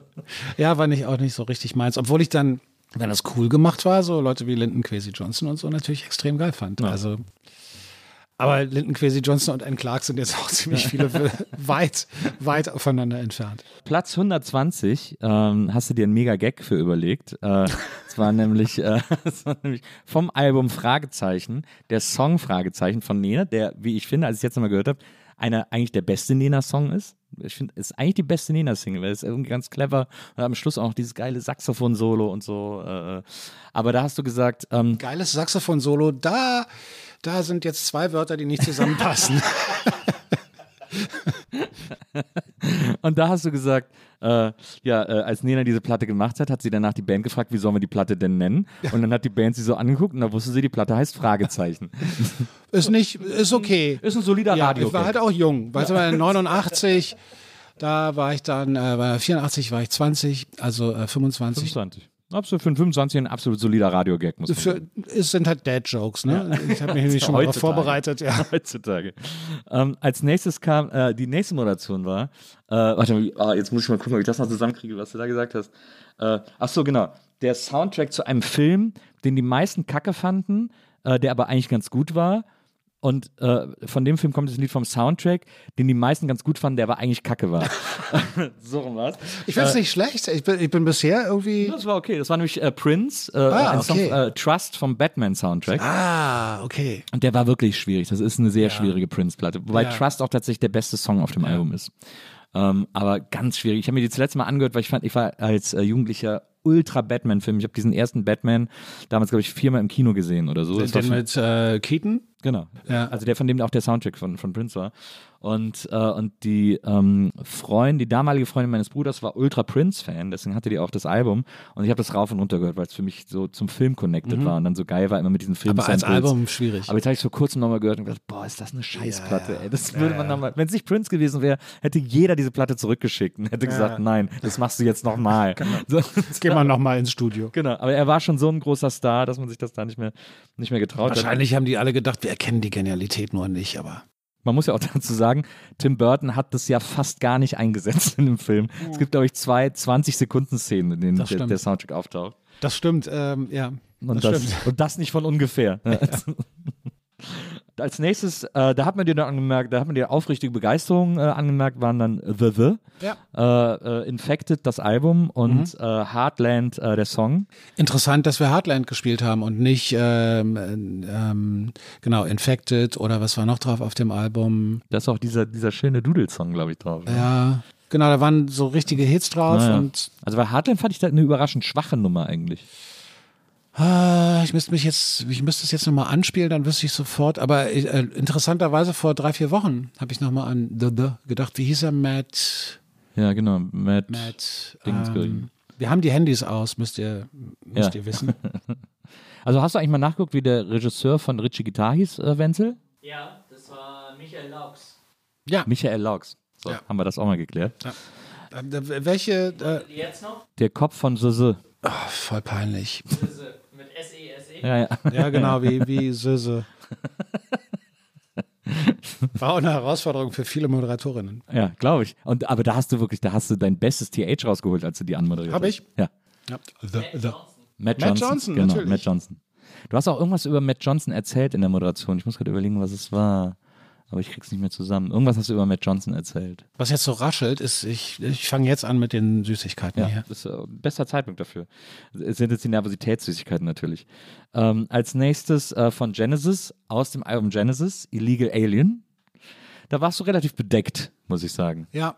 Ich glaube, das lag daran, dass, dass ich äh, Genesis als, als das, was sie sind, jetzt gar nicht mal irgendwie groß in Dreck ziehen wollte oder so. Ich meine, es war ja jetzt auch eine Sendung, die, Eine Prog-Band. die nicht meine war, also sondern ich habe da halt dreieinhalb Stunden moderiert. Ja.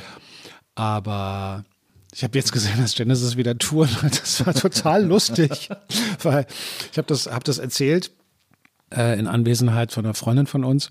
Ich sag, ja, die mitgekriegt, irgendwie Genesis touren jetzt und so. Und das ist schon krass irgendwie, wenn die auch mit Mike Rutherford und so, aber ohne Peter Gabriel. Und Tanja guckte mich irgendwie so ganz unsicher an und sagte, aber da gehen wir nicht hin, oder? ich so, nein, nein, keine Sorge, da gehen wir nicht hin. Aber es gibt so viele Leute, die diese frühen Genesis-Alben total lieben, weil als sie noch so richtig Prog waren irgendwie. Also, ich meine, das hier war jetzt natürlich das 80er Genesis-Album, da ist, glaube ich, auch Mama der große Hit drauf gewesen, so dieses gelb-schwarze Album. Ja. Ich meine, ich lasse Phil Collins, du, du, du, du, du, du, du, lässt man natürlich durchgehen. Manchmal. Aber äh, nee, Genesis Ja, aber es ist so, es ist, ich finde es so eine interessante Range bei dieser Band von diesen, von diesen äh, frühen Alben da, wo dann auf dem Cover so ein, so ein, so ein illustriertes Mädchen ist, das so Cricket mit so Köpfen spielt irgendwie, Mhm. ähm, bis zu den I Can't Dance Genesis. Das ist wirklich eine Ja, das stimmt. musikalische Range, die äh, Naja, und, aber, aber ja, es gab eine Menge Bands, die ich verpasst habe in den späten 70ern und in den 80ern, einfach weil ich äh, in dieser äh, Punkrock-Arroganz und dann wieder, ich habe ja vorhin erzählt, dann stimmt das ja nicht, weil ich habe zum Beispiel ähm, schwarze Musik lieben gelernt. Schwarze Künstlerinnen und Künstler äh, und habe erkannt, dass da so viel Wurzeln drin sind von dem, was ich davor auch mochte und so von weißem Rock'n'Roll. Und deswegen stimmt es nicht, wenn ich sage, irgendwie ich hatte eine Arroganz und, und habe nur Punkrock gelten lassen. Das stimmt einfach nicht. Aber ganz klar war, und ich habe Sachen verpasst. Also es gibt, ja, Fleetwood Mac haben gute Songs und so, da kann, muss man jetzt nicht mehr drüber diskutieren.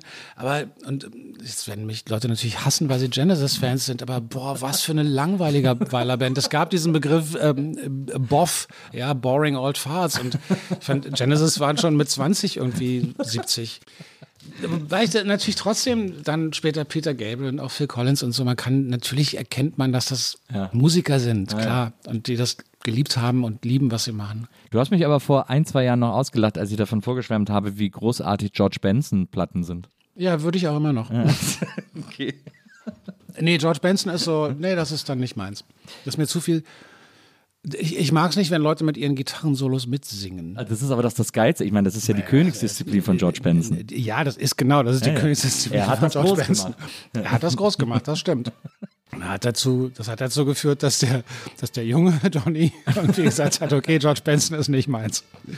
Beim nächsten Act hast du gesagt, äh, du findest es eine tolle Band, schade, dass es sie nicht mehr gibt und du findest, was der Bassist jetzt macht, hm, das ist eher nicht so gut. Schade, dass er das nicht mehr mit der Band Police. macht. Ja, Super. das war dann Police, äh, äh, Synchronicity, Ja. Synchronicity.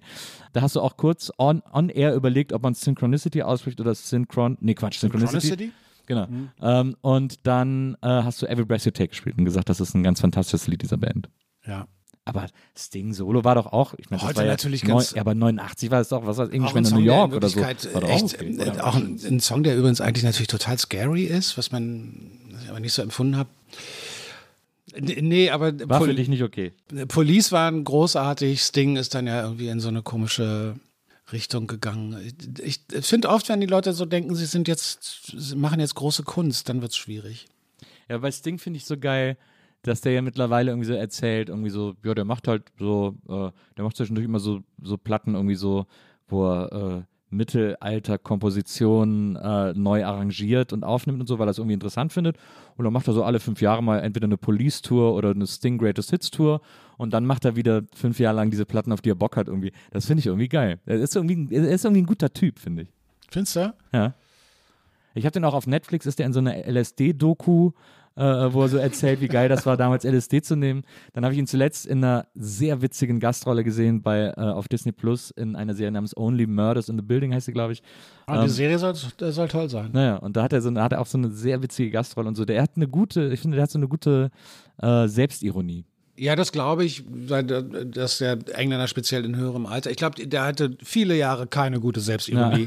Ich glaube, dass Sting schon sehr von sich überzeugt war und äh, sich als Gottesgeschenk an die Erde empfunden hat. Aber Ja. ich meine, ich würde jetzt, ich würde auch ein Sting-Interview machen und, und neugierig sein und sagen, und sagen, was war damals mit dir los?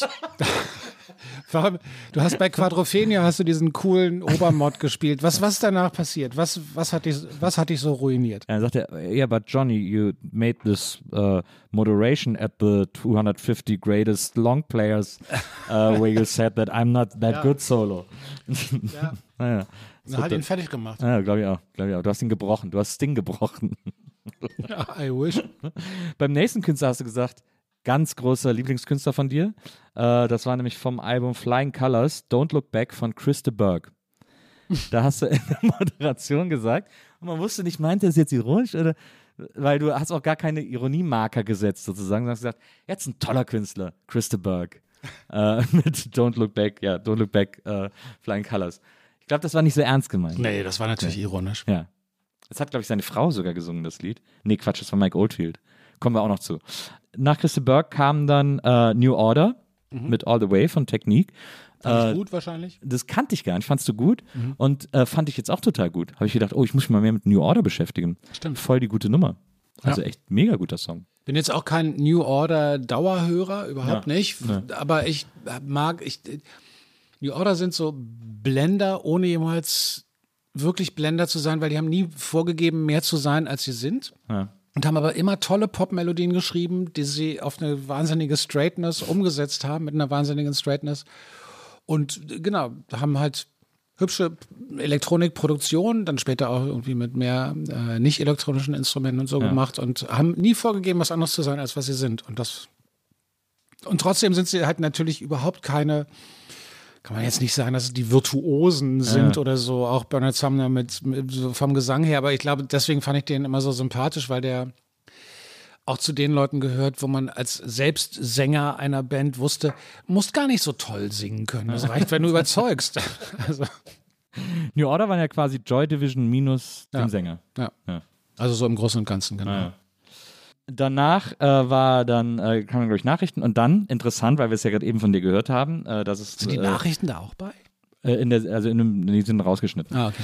Dann kommt immer dieser Trailer, der mit so einem super langen, äh, äh, äh, der, die, der Trailer zu dieser Sendung hat ewig gedauert, weil da so ein, irgend so ein Rocksong war, der dann am Schluss so und das hat eh, das dauert ewig in dieser Version, bis die Band dann aufhört und den letzten Schlagzeughit spielt.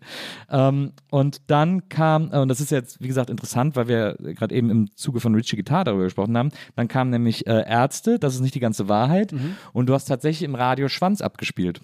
Hast dann gesagt, hier kommt der Song, äh, der auf dem Cover nicht äh, äh, vermerkt ist. Gab es dafür Ärger?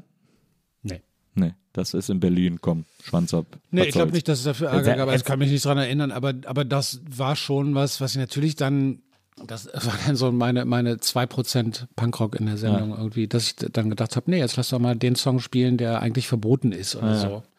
Das weil hätte ich ich nicht mal natürlich beim Bayerischen Debatten Rundfunk schon- wagen sollen. Ja, weil ich natürlich diese Debatten schon immer albern fand. Ja. Das war auch ein witziger Song. Ich habe ihn lange nicht mehr gehört. Guter Song immer noch. ähm, das war Platz 113. Dann kam äh, eben äh, Innocent vom Album Earth Moving von Mike Oldfield, das ja seine Frau gesungen hat. Okay, war ich gemein? Nee. Nö, du hast es so. Und da ist mir aufgefallen, dass ich immer, dass ich mein Leben lang und selbst wenn sie, wenn ich sie hier geschrieben äh, sehe, trotzdem einfach immer Christe Berg und Mike Oldfield ist für mich eine Person. Total, stimmt. genau, das sind so, ja, So englische Potschnitt-Gitarren-Nerds. Irgendwie so. Ja, die halt natürlich dieses, dieses große Glück haben, dass sie niemand auf der Straße erkennt. Das ist auch was, was natürlich nicht stimmt. Also äh, sowohl Mike Oldfield als auch Christa Burke können, glaube ich, in England über keine Straße gehen, ohne nicht erkannt zu werden. Aber du weißt, was ich sagen will. die einen so tendenziell auch immer anbrüllen in ihren Liedern. So, aber Mike Oldfield, äh, was wir immer alle sagen, ist, aber Tabular Bells ist so ein tolles Album. Bullshit. Das, äh, ich habe es noch nie, ich hab's noch nie gehört. Nee, kann man auch nicht ertragen. Dann, als nächstes kam wieder etwas, was dich gefreut hat, äh, wenig überraschend, vom Album Darklands, Happy When It Rains von äh, The Jesus and Mary Chain. Das ist ja dann komplett dein Sound. Ja. Ja.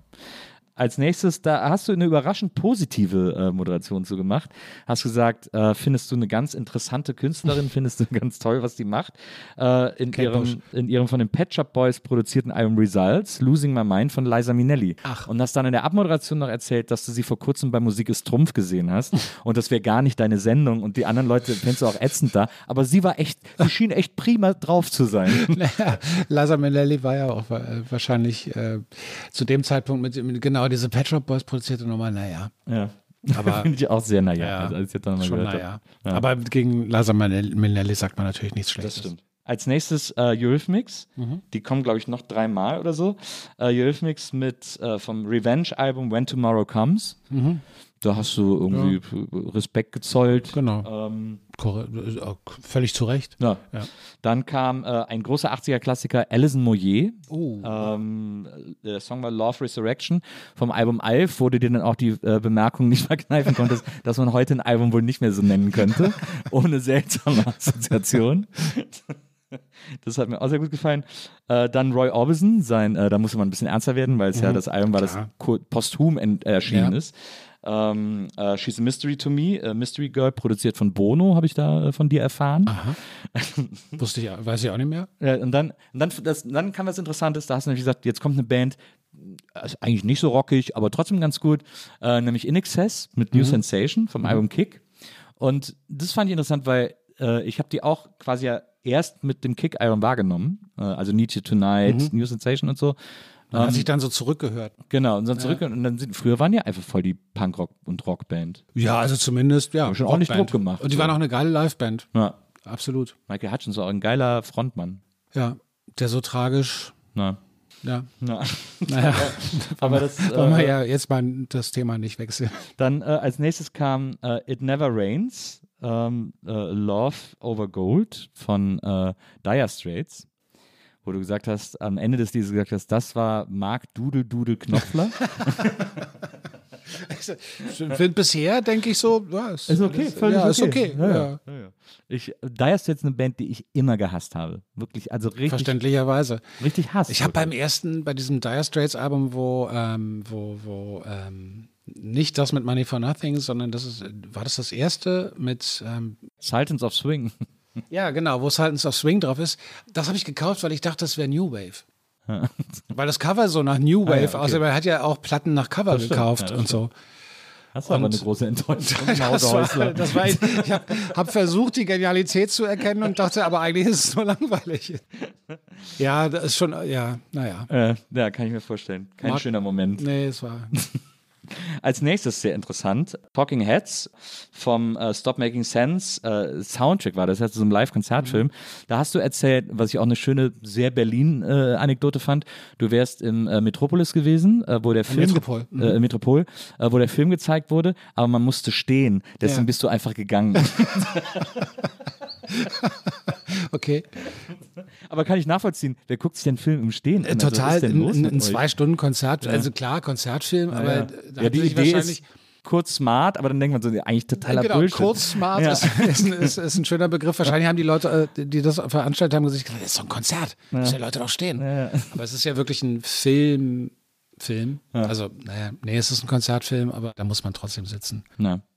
Und da war die Besonderheit, dass du Zeit hattest. Du hast nämlich dann erst äh, äh, äh, live during Wartime gespielt und dann hast du gesagt, oh, wir haben noch ein bisschen Zeit, ich spiele noch einen, äh, weil du das, weil du die äh, Platte so mochtest und hast dann Take Me to the River noch gespielt. Ja, toller Song. Zwei Talking Head Songs hintereinander. Ja. Man merkt aber dann, das war so ungefähr ab der Hälfte und dann wurde es nach hinten raus ein bisschen stressig für dich. Da hast du, glaube ich, die Zeit ein bisschen, bisschen falsch eingeschätzt. wir waren dann auf jeden Fall kurz Nachrichten, dann kommen wir aus Nachrichten wieder und dann kam äh, Forever Young von Alpha Will vom Forever Young Album. Sehr guter Song immer noch. Also wenn ich den höre, ich denke immer noch, der ist schon, der ist schon sehr, sehr gut. Hat schon eine Wichtigkeit für die inländische Er Musik. ist schon auch einfach gut, ist einfach wirklich ein sehr guter Popsong. Ja. Wenn man den auch selber singt und so und auch wenn man ans Zitronencover denkt und so für immer Punk, ist schon, ja, ist schon sehr, sehr gut. Ja, äh, lass mir gelten. Ja. ähm, als nächstes, ähm, da wir es gerade eben vom äh, Cartier Latin hatten, Latin Quarter, äh, Modern Times vom Album Modern Times. Das war auch so eine, so eine komische, sehr kurzzeitige Band, ne? Na genau, da hast du dann erzählt, so die sind so ein bisschen bekannt als Protestband, äh, weil sie immer sehr politische Songs schreiben und so. Und dann habe ich mal den äh, Wikipedia-Eintrag von denen gelesen und die haben sich sogar vor ein paar Jahren äh, reunited und der Wikipedia-Eintrag ist eine Aneinanderreihung des Scheiterns. Das ist wirklich total krass. Die haben immer irgendwie Platten gemacht, und dann ist da die Plattenfirma pleite gegangen, dann waren sie bei der nächsten. So schlimm, oder? Haben sie auch nicht so gut verstanden und so. Dann sind sie irgendwann waren sie bei SPV und so. Also die sind wirklich, das war so eine englische Band und die, die kamen, lustigerweise die beiden äh, Gründer der Band kamen eigentlich aus der, äh, kamen tatsächlich aus der Protestbewegung. Also haben, Okay. waren beide so Okay. äh, quasi Berufsdemonstranten mehr oder weniger und haben dann eine Ja. Band gegründet. Ja, die hatten früh schon auch irgendwie viel mit, mit, mit äh, KünstlerInnen aus, aus der ganzen Welt Mhm. äh, zusammengearbeitet und so. Und wahrscheinlich, ja, wahrscheinlich hatten die irgendwie so ein, so ein Sendungsbedürfnis. Ja. Den gab es und echt lange, bis, bis in die 90er, dann haben sie wirklich aufgegeben. Und der eine hat dann eine Band gegründet, nur mit mexikanischen Mitgliedern. Und dann haben sie sich aber irgendwie united und so. Aber es ist ein Das interessanter, hat dann aber auch nicht geklappt. sehr interessanter Artikel. gefunden. Sehr interessanter Artikel für diese Band. Interessant, dass diese so hoch in den Berliner äh, Longplayer-Charts dann damals gelandet sind, in den besten Wie Platten. hieß der Song? Äh, Modern Times. Und das Album hieß auch Modern Times. Platz 102 immerhin von 250. Wahnsinn, ja. Ja. Bis wann äh, sind wir gegangen? 84? Also bis zu welchem Platz? Da in, der, in deiner Achso, Liste? ja. Äh, ich bin jetzt 124 bis 83. Ah ja, dann haben wir ja noch ein bisschen was vor uns. das ist aber spannend. Als nächstes Platz 101 hast du gesagt, und jetzt wird ein bisschen gerockt. Don't Pay the Ferryman. Vom Album The Getaway von Christeberg. Da hast du gesagt, ja, ein richtiger Rocker hast du da bei der Christeberg Anmod gesagt. es ging ja dann nur, ja, da musste man dann halt darauf vertrauen, dass die Leute die eigene Sendung kannten und das, das zu verstehen wussten. Ja, ist aber auch wirklich, das Lied, als ich das jetzt einmal gehört habe, der, also da brüllte einen ja wirklich nur noch an. Das ist ja wirklich richtig unangenehm. Christa Burke ist wirklich ein Phänomen, weil das äh, wirklich, also die Musikwelt, es gibt ganz viel Künstlerinnen und Künstler und Bands, wo ich sage, ja, ist vielleicht nicht meins, aber die haben ihren Beitrag geleistet. Christa Burke gehört nicht dazu. nicht dazu. Wobei natürlich, weil wir vorhin beim BFBS waren und so, das war ja so ein Running Gag im BFBS, die hatten, äh, hatten ja ganz häufig dann tagsüber diese Sendungen, wo die, die, die Frauen oder Freundinnen aus UK da anrufen konnten und sich dann für ihre in Deutschland stationierten, äh, bei der britischen Armee station- mit der britischen Station, äh, Armee stationierten So Liebesgrüße quasi. Männer so Liebesgrüße schicken konnten und, und, und äh, du hast keine Ahnung, wie oft da Lady in Red von Ja. Der ist auch gar nicht so schlecht, der Song, muss man ehrlicherweise gestehen. Mach mal weiter der Liste. Der kommt bestimmt noch. Ich, bei Don't Pay the Ferryman, wenn ich das höre, da ist ja dann immer dieses Ah! Voll. Das ist Dieses, Furchtbar. dieses komische, das klingt so ein bisschen komisch Ja. immer. Und ich glaube immer, ich bin sogar felsenfest davon überzeugt, dass Christe Burke das geklaut hat bei der äh, von dieser ähm, Jeff Wayne spielt War of the Worlds Platte, äh, äh, wo, Okay, kann ich nicht so gut. wo der so, ein, so quasi ein Rockmusical aus War of the Mhm. Worlds gemacht hat und dann immer diese, diese Tripods kommen mit diesem Hitzestrahl Okay. äh, und dann machen die immer so ein Geräusch, so das, ist, das klingt sehr ähnlich wie das Don't Pay the Ferryman Geschrei. Ich glaube, dass sich Christe Berg da bedient hat. Ja, ich glaube auch, dass Christa ganz schön bedient war, aber Als nächstes auch wieder ein Riesenhit damals ähm, vom Album Circus auf Platz 100, Erasure mit Sometimes. habe ich wahrscheinlich ertragen und k- konnte das so, ja. Ja, das war auch, wo ich glaube ich, sehr leidenschaftslos angemeldet. Ähm, das als nächstes. Angemeldet. Als, als nächstes kam ein Song, äh, wo du, und da hast du auch gesagt, dass du den Song selber ausgesucht hättest, weil du da an der Stelle äh, nicht anders konntest. Äh, Platz 99 war nämlich Nena mit ihrem Album Nena und da hast du dann Hoho wegen Platz 99 99 Luftballons gespielt, Ja. obwohl du eigentlich lieber nur geträumt gespielt hättest, hast du Ja. gesagt. Ja. Also da sieht man, dass du halt auch ein bisschen manchmal mit ausgesucht hast. Übrigens, äh, sehr lustig bei Sometimes von Erasure, knackt die Platte so dermaßen und dann hast du es selber auch gesagt, ja sorry, die Platte war wohl nicht mehr ganz sauber und Ich so. kann dir nicht sagen, wie viel Spaß es gemacht hat, Radio mit Vinyl zu machen. ja, aber Also du hast da gemischt, ne, CD und du hast auch manchmal War das schon? jetzt- Na klar, naja. doch 89, da hat man schon CDs auch gehabt, aber ich fand CDs doof. Ich habe ja dann später auch noch mal so hin und wieder in diesen jetzt vollkommen digitalen Studios gearbeitet und wenn ich jetzt meine eigene Internetshow mache, dann ist es natürlich komplett digital, dann ist es ja, quasi gestreamt. Ich erinnere mich da wirklich gerne dran. Diese Plattenspieler, die irgendwie total, das waren so Apparate, wirklich Ja. so, so, natürlich ganz professionelle so Maschinen. Stoßfest und ganz Ja, ja. so eine Aufhängung und sowas. Genau, und wenn du so umgestellt hast von 33 auf 45, dann war das echt, dann musstest du irgendwie, musst, musstest du eine Zange holen. Was ist so? nee, ich habe wirklich gerne mit, mit Vinyl aufgelegt. Unter anderem, weil du diesen manuellen Einfluss hast. Also ich habe in Sendungen auch gerne mal irgendwie die Nadel runtergenommen von der Platte und nochmal von vorne angesetzt und dann natürlich nicht die Leerrille genau getroffen oder so. Also ich habe gerne mit Musik gearbeitet. Und ähm, oder die Platte angehalten mit der Hand, was natürlich dann DJs später mit dem Scratchen und so äh, ganz anders gemacht haben oder schon zu der Zeit. Aber ich habe jetzt nicht gescratcht, sondern irgendwie die, dieses manuelle Eingreifen können in das Abspielmedium, das habe ich bei CDs total vermisst und vermisse ich natürlich auch im Digitalen, wobei das ja heute gefaked wird mit diesen DJ-Softwares und so, die dann im Detail natürlich total spannend sind. Also, dass ich auf dem iPad plötzlich sagen kann, ich isoliere jetzt die Stimme Naja, oder ich will nur die. Drums hören, Ja, ja. das ist schon echt crazy. na, na, das finde ich auch. Müsste man viel mehr Unfug mitmachen, aber, aber tja, die Zeit. Die Zeit, die Zeit. Aber ähm, interessant, dass du das jetzt gerade sagst, weil irgendwann später in der Sendung, ich weiß nicht mehr genau, bei welcher Platte es war, es gab nochmal eine Platte, die so geknistert hat. Und da hast du nämlich dann in der Moderation gesagt, sollte die CD etwa doch einige Vorteile haben? Okay. Ähm, so, nach 99 Luftballons kam, äh, hast du, glaube ich, zwei, genau, hast du zwei Songs hintereinander gespielt, weil plötzlich die Zeit etwas Ja, äh, ich doch nicht zweimal. Talking Heads spielen sollen. genau. Da hast du nämlich erst äh, Eurythmics vom Album We Two Are One, äh, My My Baby's Gonna Cry gespielt. Mhm. Und direkt im Anschluss durften wir dann äh, Secret Land vom Album Into a Secret Land von Sandra hören. Oha. Ja, das war auch. Das heißt, wahrscheinlich so kommentarlos rangehangen. wahrscheinlich. Und ja, du hast vorher schon früher- angekündigt, du spielst jetzt mal zwei hintereinander. Auch früher ausgeblendet. Das war nicht so meins. Das war nicht so Was deins. war das nochmal für eine Produktion? Äh, war das Michael Cretou? Ja, ja, genau. Ja, ja. Ja. Dann als nächstes alte Bekannte von dir, Platz 96, äh, Depeche Mode vom Album The Singles, wie du immer gesagt hast, 81 to 85. ähm, der Song New Life. Hast du auch gesagt, ihre zweite Single. Und in der Abmoderation hast du gesagt, ich hoffe, es war ihre zweite Single. Ich weiß es nicht mehr. War New Life, das war aber nicht vom Debütalbum, ne? Nö, aber als, Nee, wenn das- es ihre zweite Single war, war es doch wahrscheinlich schon ein Debütalbum, oder?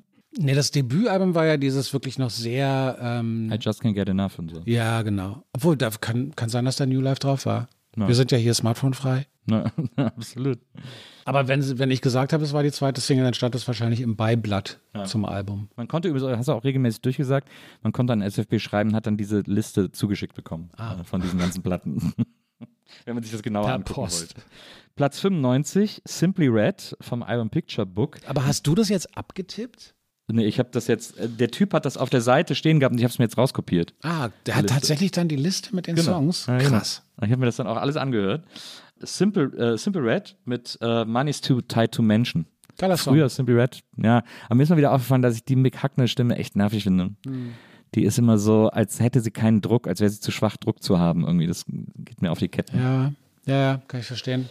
Wie fand ich denn das damals? Fandst du, glaube ich, okay. War Ja, irgendwie kein ja, größer, genau. fällt mir kein größerer Kommentar zu dir ein. Genauso wie äh, bei der nächsten Platte hast du dich auch so ein bisschen, hatte man das Gefühl, um eine genaue Bewertung äh, geschlängelt. Äh, Es war nämlich In the Air Tonight, Face Value, äh, Phil Collins. Und hast dann aber nur. ja, genau, genau. Hast dann aber in der Abmoderation gesagt, äh, ja, das Lied wäre irgendwie, was hast du, das war so ganz komisch. Zu dem Lied wären Freunde von dir zusammengekommen, Jochen und, weiß ich nicht, Elke oder so. Und als jetzt der Remix rausgekommen wäre, hätten sie sich dazu wieder getrennt. irgendwie so, so eine Story hast du irgendwie erzählt. Glaube ich, völlig frei erfunden. Glaube ich. Phil Collins habe ich äh, viele, viele Jahrzehnte in meinem Leben immer zu Unrecht irgendwie so, habe ich mich immer über Phil Collins lustig Ja, haben wir gemacht. alle. Ja, das war so wie, wie äh, eigentlich wäre Crystal Also Burke Common Sense eigentlich. Ja, aber es ist natürlich auch gemein. Total. Weil In the Air Tonight ist schon ein geiler Song, vor allen Dingen, weil ja dieses, dieses Schlagzeug Phil und das dann irgendwie ein Beat kommt. Lustigerweise vor ein paar Tagen erst mit Tanja drüber diskutiert, äh, über den Song, weil sie auch gesagt hat, der Song fängt an, Leute strömten zu der Zeit auf die Tanzfläche und da passiert aber fucking vier Minuten Naja. lang nichts. Du kannst eigentlich nur so da stehen und so ein bisschen so, so ein Zombie machen. Und dann kommt dieses Schlagzeug, ähm, Phil. Dann kommt auch ein Beat, zu dem man, wenn man wirklich extrem gut ist, in irgendeiner Form tanzen kann und dann ist der Song vorbei. Ja. Das heißt, eigentlich gehst du vier Minuten auf die Tanzfläche, um 30 Sekunden Absolut. irgendwas zu machen. Das finde ich genial, wenn das gibt's ja alle alle tausend Jahre macht das mal ein Künstler. Mhm. Das war bei In the Internet und ist ja auch ein bisschen bei One More Time von Daft Punk so. Das Lied geht einfach die ganze Zeit nicht Stimmt, los. das Es geht nicht los. einfach Stimmt, nicht los und man wartet, dass es endlich Genau. losgeht. Das Aber man genial. denkt, es fängt an und man denkt, ah, das ist dieser geile Ja, genau. Song, voll geil. Und dann passiert aber nichts. Und, ja, stimmt. das ist äh, das ist super, das zu wagen, finde ich. Ja, Ähm, und, und auch die Parallele von Daft Punk zu äh, Phil Collins zu ziehen, ist echt super. na, ich, sehe da durchaus Parallelen. ähm, das nächste Lied hast du Vielleicht gesagt. ist Phil Collins Daft Punk. Stimmt. Wir Absolut. wissen es ja nicht. Na, Phil Collins und Phil Collin. Mike Rutherford. Phil Collin und Mark Rutherford. Oder Phil Collins und, und Peter Gabriel natürlich. Ah, Peter beiden- Gabriel, beiden- ja. Peter Gabriel. äh, äh, als nächstes kam äh, ein Lied, von dem du gesagt hast, hättest du immer scheiße gefunden, äh, aber du musst es immer über dich ergehen lassen, nämlich äh, Shine On You Crazy Diamond, Pink Floyd. Ja. Ähm, äh, Delicate Sound of Thunder hieß das Album. Da würde mich jetzt Tanja natürlich für hauen. Damals fand ich Pink Floyd wirklich scheiße. Pink Floyd habe ich später schätzen gelernt und das ist schon auch genial. also auch Shine on You Crazy Diamond ist schon, Ja, ja, das ist, ist schon auch geil, aber man versteht, dass man es scheiße fand als Punker. Ich, also ich finde auch, es ist einer ihrer besten Songs. Ich finde auch Pink Floyd ist für mich eher eine Band Richtung Dire Straits. Na, Pink Floyd waren schon größer, aber ich kann mich dran erinnern, also für mich in, in der Bravo waren ja so die ersten Berichte über Punk Ja. aus England. Die waren wirklich die ersten, die so, wo du irgendwas lesen und sehen konntest. Ja. Ich glaube, ich hatte, ich habe mir damals übrigens immer aus der Bravo kleine Artikel von Bands, die ich gut fand, ausgeschnitten und zusammengeklebt, dass ich meine eigene coole Bravo hatte. Ja. Und da hatte ich, glaube ich, auch einen Plan B-Artikel damals. Hast du den noch irgendwo? Nee, leider habe ich leider gar nicht mehr diesen Ordner. Da war Aber auch, ich, ich war ja, meine absolute Lieblingsband war ja King Kong.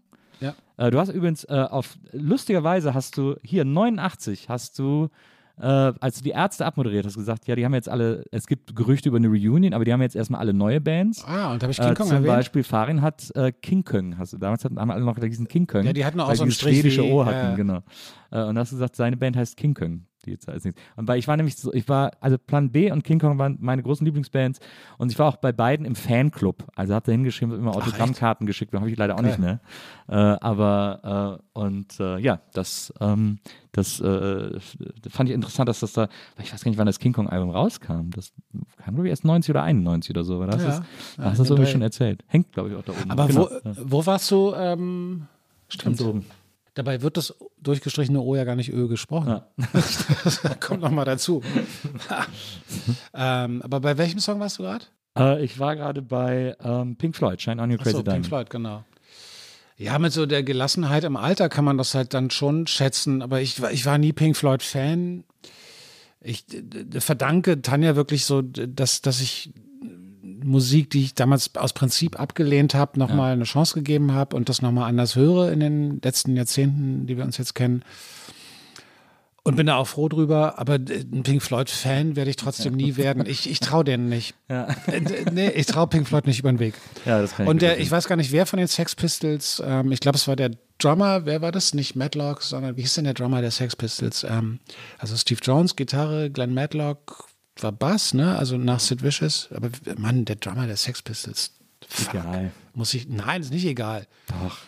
Denen wäre es auch egal. Das ist Punk. Kannst du einmal bitte egal kurz gucken, Sex Pistols Drummer? Paul Cook. Danke, Paul Cook, natürlich total wichtig. Vielen Dank. Ist der, der Vater von Norman Cook von Fatboy Slim?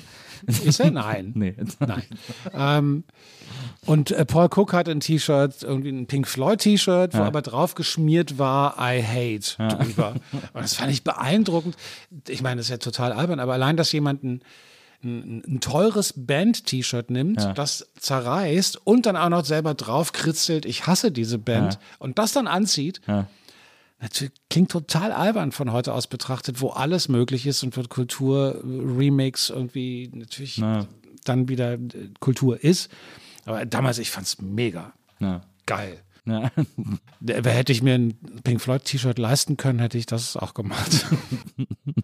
Ich hatte, äh, das war interessant, hier war, äh, Iris Berben war hier auch schon zu Gast äh, in einem Podcast und die hat erzählt, die hat in den 60ern eine Zeit lang in London gelebt und die hat dann auch so mit Jimi Hendrix gekifft und so und hat die In den dann alle 60ern, wie geil. Ja. Und die hat dann, die hat dann erzählt, dass sie war auf dem ersten Pink Floyd Konzert.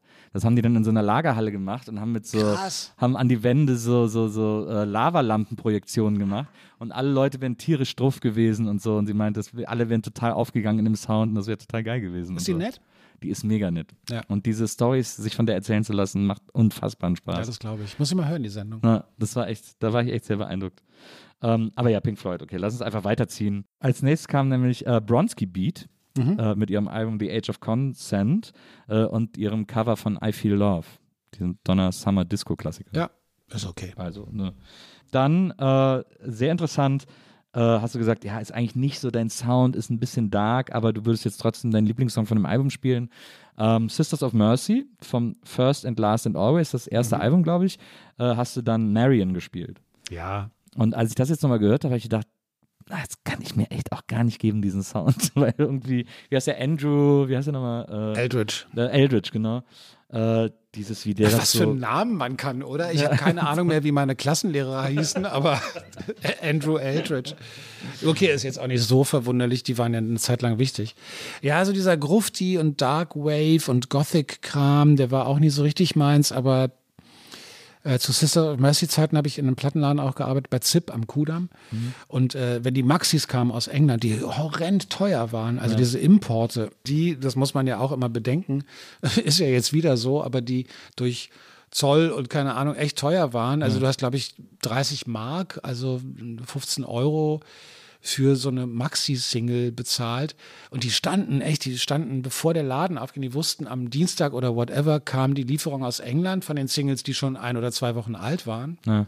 Und dann hattest du vier Sisters of Mercy Maxis und genauso beim Hip-Hop übrigens. Ähm, und dann wurden die gekauft, egal was sie kosten. Ja. Gab dann so Freaks. Das ist auch äh, eine schöne Geschichte, die mir, äh, die mir Marias Papa erzählt hat, ist, äh, die, er war ja Musiker in, in Ostdeutschland, äh, in der DDR, hatte so eine Band, äh, bei der er gespielt hat, die relativ erfolgreich waren, die haben so ein bisschen so New Waveigen, also nicht New Wave, die? dazu hießen die. Es war schon so eine Okay. Rockband, aber es war sehr Synthesizer-lastig und so und er hat da Percussion gespielt. Ähm, und er hatte, er ist dadurch immer regelmäßig nach West-Berlin, also er hatte auch so, eine, so, Mhm. so einen Passierschein quasi, dass er auch regelmäßig rüber durfte. Und er hatte einen Freund, der auch am Kudamm im Plattenladen gearbeitet hat, so ein Bekannter, dem hat er dann immer Amiga-Platten mitgebracht, weil das für den so super rares Gold Ja, war sozusagen. Und der hat ihm dann immer so einen Stapel mit den neuesten West-Platten gegeben und hat ihm seinen Wohnungsschlüssel gegeben. Und dann ist er zu dem in die Wohnung, hat sich die Platten da alle auf, auf? Kassette gezogen und ist dann zurück, hat die Platten zurückgegeben und ist wieder, ist wieder zurück nach drüben äh, äh, gegangen und so. Und das war so deren Deal, den die beiden irgendwie so hatten. Ja, ich habe in den Plattenläden, muss ich zu meiner Schande gestehen, auch so Mixtapes erstellt und die dann in irgendwelchen Cafés Ja. irgendwie an Mann gebracht. War nicht fair den Plattenläden gegenüber, muss ich leider sagen. Ja, Habe ich mich scheiße wahrscheinlich ein paar in die, in die Insolvenz getrieben damit. Ja, Home-Taping is killing music. war so. Ja. ähm, als nächstes haben wir dann äh, mal wieder die Rhythmics äh, mit Sex Crime vom äh, 1984 Soundtrack. Äh, Sex, Crime. Boah. das ist eine richtige reden- Scheißnummer, muss Wir man spielen jetzt wie. Roboter. Ja. ja, das war schon eine Scheißnummer. Hast du ich habe den Film übrigens- gehört? Ich habe den Film nie gesehen. Ich auch übrigens. nicht. Aber da weiß man ja, da ist ja, dann geht es ja um diese Ich habe das Buch gelesen, aber nicht den Film gesehen. Ja, ja, nee, ich auch nicht. Muss- Aber habe ich gedacht, müsste ich eigentlich mal wieder, müsste ich eigentlich mal gucken überhaupt. Eigentlich müsste man den mal gucken, das ist bestimmt lustig. Na, das stimmt. Vor allem, weil man denkt, genau so ist es. Als nächstes äh, war großes Bedauern von dir äh, über einen Künstler, äh, der nicht mehr unter uns war, zumindest, was hast du, das hast du so komisch formuliert. Du hast gesagt, der nicht mehr unter uns war, zumindest nicht, dass wir es wüssten oder irgendwie so ähnlich hast du es formuliert. äh, nämlich John Lennon, äh, Double Fantasy, Just Like Starting Over. Und da habe ich mich gefragt, Double Fantasy, da war doch auch mindestens, glaube ich, Woman drauf. Ich glaube, ja. Wieso man dann dieses doofe Just Like Starting Over spielt. So ein blöder Rock'n'Roll-Song. Ja, aber es ist auch trotzdem nett. Ich, äh, äh, übrigens, John Lennon und die Beatles auch so, ich wollte gerade sagen, unterschätzt. Das ist natürlich totaler Quatsch, aber äh, Beatles habe ich wiederentdeckt. Ich bin Ja. auch echt gespannt jetzt auf diese Doku. Ja, ja.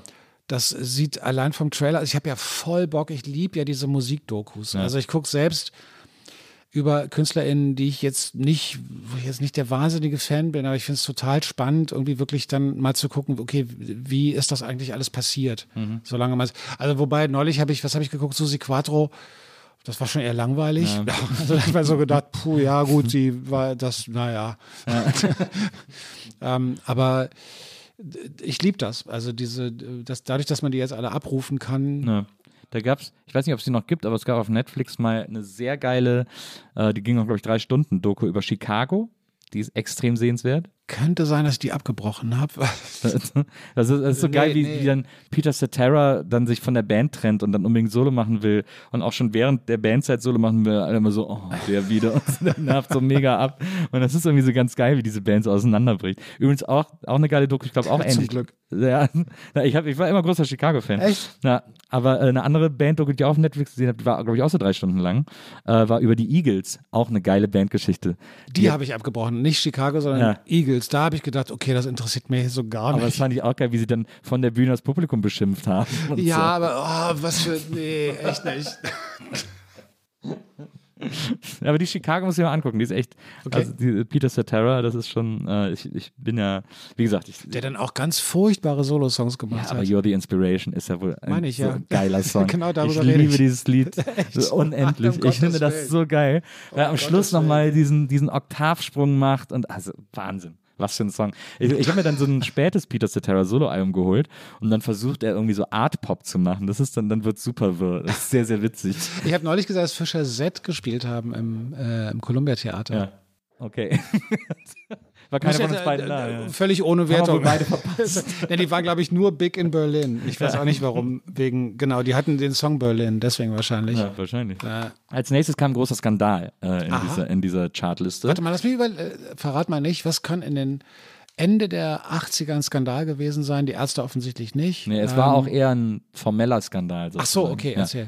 Es war nämlich äh, vom Iron Parade äh, Kiss von Prince. Ah, Äh, Riesenhit natürlich. Mhm. Und dann hat wohl, das hast du nämlich dann nach dem Song gesagt, hat wohl in der Zeit, als der lief, jemand angerufen, erbost und hat gesagt, äh, auf Platz 217 war schon ein Song von Parade. Wie kann ein Album zweimal in den 250 besten Alben der 80er Jahre vorkommen? Ja. Und da hast du gesagt, berechtigter Einwand. Und dann hast du gemeint, da ist so ein bisschen was durcheinander gekommen und wahrscheinlich war das auf 217 nicht Parade, sondern ein anderes Album und man hat aus Versehen Okay. einen Song von Parade genommen. Äh, da war wohl auch, äh, ich weiß nicht, ob da Jürgen Jürgens Schuld war oder so, da hast du irgendwem noch die Schuld gegeben, der, das, der diese andere Stunde dann moderiert hat. wie feige von mir. So, dann äh, als nächstes, äh, wir, sind- wir kommen auf die letzten fünf Songs. Äh, als nächstes kam äh, vom Album Wonderland Push Me, Shove Me von Erasure. Auch so Ja. Hat Ja. auch gar nichts mehr irgendwie Nee. heute in einem bewegt. Nee. Äh, irgendwie auch äh, durch. Dann vom Album The Unforgettable Fire, äh, Pride in the Name of Love, die riesen U2-Nummer. Ich überlege gerade, was du dazu gesagt hast. Ich glaube, das war äh, eher, eher positiv. Äh, Ich muss zugeben, dass ich, ich kann natürlich sämtliche Kritik an Bono als Person und als ähm, Steuervermeider und so total verstehen, aber Ähm, ich, nach wie vor, ich meine, das muss man erstmal hinkriegen, über Jahrzehnte eine Band zusammenzuhalten, die sich als Schüler getroffen haben. Ja. Und, und ich finde, live, ich habe die vor ein paar Jahren im Olympiastadion mir nochmal angeguckt, als sie, was haben sie gespielt? Rattle and Hum, glaube ich, das Album. Ne? Ja. Das war das nicht auch da, wo sie mit der U2 gefahren sind? Ja, eine genau. sehr gute Ja, Promoaktion. Ja, genau. Und ähm, grundsätzlich finde ich natürlich die Club-Gigs immer toller und so, klar. Und aber die können natürlich auch jeden Club spielen, weil die einfach wirklich spielen und, und weil die ähm, und so ein Stadion zu, zu bespielen, ist aber auch eine hohe Kunst, finde ich. Und immer noch grandiose Liveband. Und natürlich ist das vorbei, deren Zeit so. Ja. Aber ich habe große Konzerte von denen gesehen und fand das immer toll. Ich habe U2 haben mit den Psychedelic Furs ganz als beide Bands gestartet sind im Metropol gespielt und ich will vielleicht kann irgendjemand das korrigieren, aber ich würde denken, da waren 50 bis 100 Leute und das Metropol hat auch schon 600 oder 800 gefasst oder so. Ja. Es war echt leer und die Psychedelic Furs und U2 haben, ich weiß nicht, 82 oder so, keine Ahnung, 81 haben da gespielt. Äh, Ich fand beide Bands aber großartig, aber U2 noch mal besser. Und dann, das war so, dadurch, dass so wenig Leute da waren, haben beide volles Programm gemacht und hinterher dann T-Shirts verschenkt. Ja. Also wir kamen wirklich dann Hast nach dem bekommen? Gig. Nee. Ja. Aber die kamen nach dem Gig Wichser. irgendwie raus. Ja, Idioten. Naja, die haben es ja. ähm, die hatten es eben nicht. Aber ähm, ich habe wirklich U2 von, von, einer kleinen, von einem kleinen Club-Gig bis zu ähm, Olympiastadion gesehen und ich stehe auf die. Ich fand auch diese Ausflüge, die die gemacht haben, also dieses Pop-Album und Achtung, Baby, das große berlin Achtung Baby Ja. und so, finde ich schon nach wie vor, da sind immer noch so drei, vier, fünf, sechs, sieben Songs drauf, die echt groß sind. Ja, dieses Zwangsalbum hätte nicht sein müssen, als wir plötzlich alle aufgewacht sind Ja. und ein U2-Album in unserem iTunes hatten. Ja. Das war ein bisschen ein sehr weirder Move, muss man ehrlicherweise gestehen. War, war das noch Steve Jobs? Nee, ne? Doch, das war noch Steve Jobs. Ja. ja. Aber äh, also lustig, wo du das mit dem Konzert erzählst. Ich äh, war auf der ersten Tour von King Kong zum ersten Album. Da haben die in der Biskuithalle in Bonn gespielt. Auch so eine Tausender-Venue, würde ich sagen. Und da waren, glaube ich, acht Zahlende. und dann kamen die auf die Bühne und haben gesagt, naja, bevor wir jetzt mit der öffentlichen Probe anfangen, äh, kriegt ihr dann einen Drink. Und dann sind die runtergekommen, haben jedem persönlichen Drink ausgegeben an der Bar. Und ich war 14 oder so. Ich war so mega aufgeregt, habe dann eine Cola von, äh, von Jan bekommen, von Farin. Und dann äh, stand ich so vor der Bühne, habe halt jedes Lied lauthals mitgesungen, weil ich die Platte in- und auswendig konnte. Und das haben die irgendwann gecheckt und dann haben sie mich zu einem Song auf die Bühne geholt und ich durfte den anfangen. Oh, und die Band ist dann, cool. hat dann eingesetzt. Wie ja, das war cool. mega cool. Da war ich äh, hin und weg. Das, da erinnere ich mich gerne dran. Das ist ja quasi wie die Foo Fighters, die, naja, egal. Genau, absolut. Ja, genau. Äh, Platz 85, äh, drittletzter äh, Platz. Auch sehr interessant von dir, äh, vom Album Scoundrel Days, äh, Aha, der Song Manhattan Skyline mit der Anmoderation, das ist mein Lieblingslied von Aha. Ich habe den Song jetzt gehört, ich glaube, das ist nicht mal der Lieblingssong von Aha. das, das ist ein super weirder, null Struktur habender Aha-Song. So der Free Jazz-Song von Aha. Komm, mach das Album voll, irgendwie Manhattan Skyline, komm, geht schon, sing irgendwas Window Ich- oder ich- keine Ahnung. Ich kann dir nicht mehr sagen, wie ernst ich das meinte. Ich glaube, dieses Video hat halt alle natürlich beeindruckt, ne, was es Tag damals gab, Video. Tag Ja, on. Me. Und ich glaube, zu Aha hatte ich, konnte ich kein Verhältnis entwickeln. Vielleicht, äh, also ich bin mir nicht Das schien sicher. aber sehr ernst. Also du ja, schienst da nicht ja, so dann meinte ich es ironisch, vielleicht ja. auch ernst. Vielleicht habe ich versucht, den weirdesten Song rauszusuchen, Ja. um mich irgendwie interessant zu machen. Alle so, hä? Echt? Und dann als letztes dann nochmal äh, noch mal deine alten Bekannten äh, vom Construction Time Again äh, Album äh, Depeche Mode mit Everything Counts. Das war dann deine Verabschiedung. Das ist schon auch groß, der Song. Das ist auch ein guter Song, ja. das stimmt. Aber eine interessante äh, Tracklist war das, die du da. Aber das Tolle ist ja, dass ich äh, mich an jeden Song erinnern kann. Ja. Also, wobei, Na, so wie jetzt gerade Manhattan Skyline, ne? ja, den könnte ich dir jetzt Oh, ich habe einen übersprungen, sehe ich gerade. Zwischen Aha und Depeche Mode war noch I Want Your Sex vom Face-Album von George Michael. George Michael. Und zwar I Want Your Sex Parts 1 and 2. Du hast uns dann noch erklärt, auf der Maxi gibt es auch Part 3, aber nur auf der Maxi. Wir reden ja hier über die 100, 250 besten Alben. Wichtige Information. Und, äh, und da habe ich nochmal gedacht, als ich mir das jetzt noch angehört habe, das gab es ja in den 80ern oft, dass man so Part 1 und 2 von so Songs auf so Alben gemacht hat und so, wie scheiße das immer war. Also Voll. auch so diese Maxi-Mixe von Ja, irgendwelchen Songs und so. furchtbar. Wenn, dann, wenn man richtig gemerkt hat, dass die im Studio noch so Sounds ausprobiert haben, so, guck mal, das wäre doch witzig, das bauen wir da auch noch ein. Und die Songs zu ihrer kompletten Rhythmik Ja, genau. bestohlen hat und so. Irgendwie die, Beats endlos wiederholen oder Genau. dann so ein so, dum, dum, walk, walk, walk, walk. So, noch so ein Sampler Voll drauf. scheiße. I want your sex, sex, sex, sex. So. Aber die ähm, für so, ähm, also es gab so eine, so eine Momente. Ich habe hab ja, ich weiß gar nicht, 89, glaube ich nicht, ich glaube, das war früher, dass ich tatsächlich in so einer, in so einer Disco aufgelegt habe, regelmäßig auch am Wochenende, wo so Touristen und so, na, so Leute waren, die dann auch wirklich nur am Samstag mal weggehen und die dann aber auch jetzt Spaß haben wollen. Ja. Und äh, wo viele dann auch sehr aufgeregte Wo, ähm, wo war die, die Disco? in der Nähe vom Oliverplatz. Da habe ich aufgelegt und das war wirklich so ein Job auflegen. Das heißt, du hast eigentlich jedes Wochenende das gleiche Programm gespielt. Du wusstest genau, welchen Song du spielen musst, damit ich, ich meine das nicht böse, aber es war wirklich so, dass dann irgendwie ganz viele zusammen ausgehende Frauen oder Mädchen oder ältere Mädchen, jüngere Frauen, whatever, ähm, dann auf die Tanzfläche gekommen sind, alle ihre Taschen abgestellt haben auf der Tanzfläche und da so im Kreis rumgetanzt haben ja. und, und sehr, sehr aufgeregt waren. Viel Haarspray. Ja, Ja. und äh, du wusstest genau, welche Songs da die, die Trigger waren. Und das war dann irgendwann so langweilig, weil es immer das Gleiche war. Also es war halt irgendwie immer Chaka Khan, Chaka Khan, Chaka Khan. Das ist I Feel For You, ne? Ja. Ja. Und, äh, und noch so ein paar andere. Und äh, das war irgendwann, ja, mich hat das so gelangweilt, dass, so, dass diese Mechanismen immer die gleichen waren. Aber da war natürlich auch sowas wie George Michael, I want your Sex, weißt du? Wegen Ja. Sex. Na klar. Verstehst du? Ja, ja. Ja, weil Ja. da geht es um Sex und so. Achso. Das, ja. Aber Part 1 oder Part 2, da hast du Part 3 vielleicht sogar gespielt, wenn du Ah, ich dann hast? oft mal Part 3 rein. nee, aber da liefen dann die Maxi-Singles immer so, also mal liefen die extrem gut, weil die nur das, die Version kannten. New die Order. Leute. Ja, genau. Blue Monday. Äh, Blue Monday. So, ähm, und wiederum bei anderen Songs, die sie aus dem Radio kannten, die Leute, da waren sie natürlich angepisst, wenn man dann ja. die dumm, dumm, dumm, ja. dumm, dumm, dumm, dumm, dumm, dumm, dumm Version gespielt hat. Wann geht's denn endlich los? Aber 80er, äh, schon auch geile Musik gewesen in den 80ern und dann aber auch streckenweise total furchtbarer Scheiß. Das stimmt muss man so sagen. Das stimmt. Ja. Ist auch, ich habe ich hab mich ja dann auch Genau wie bei den Frisuren, das ist eigentlich. Ich habe auch früh angefangen, mich für so Indie-Musik zu interessieren und damit zu beschäftigen, weil man dann an der Schule irgendwie auch cooler war und äh, ich auch so durch meine Geschwister, so durch meinen ältesten Bruder auch viel so Gitarrenzeug abbekommen habe und so.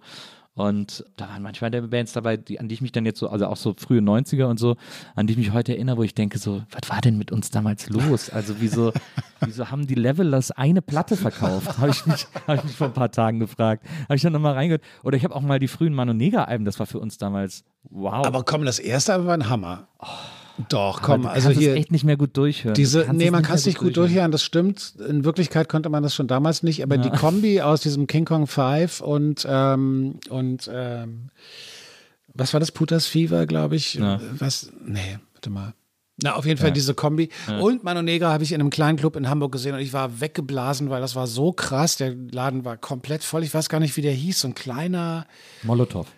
Nee, es war nicht das Molotow, das war an so einer Hauptstraße, irgendwie so ein von außen, glaube ich, blau oder schwarz angestrichener Laden. Wie hieß denn der? Grünspan. Nee, war auch nicht Grünspan. Hieß nochmal anders.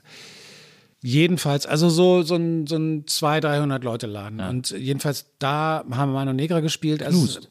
Who knows? Ja. Egal, ich, höre- ich höre es auf zu raten. Genau, man müsste, man müsste recherchieren, Mano Negra in den 80ern, Ja. keine Ahnung, Hamburg, whatever.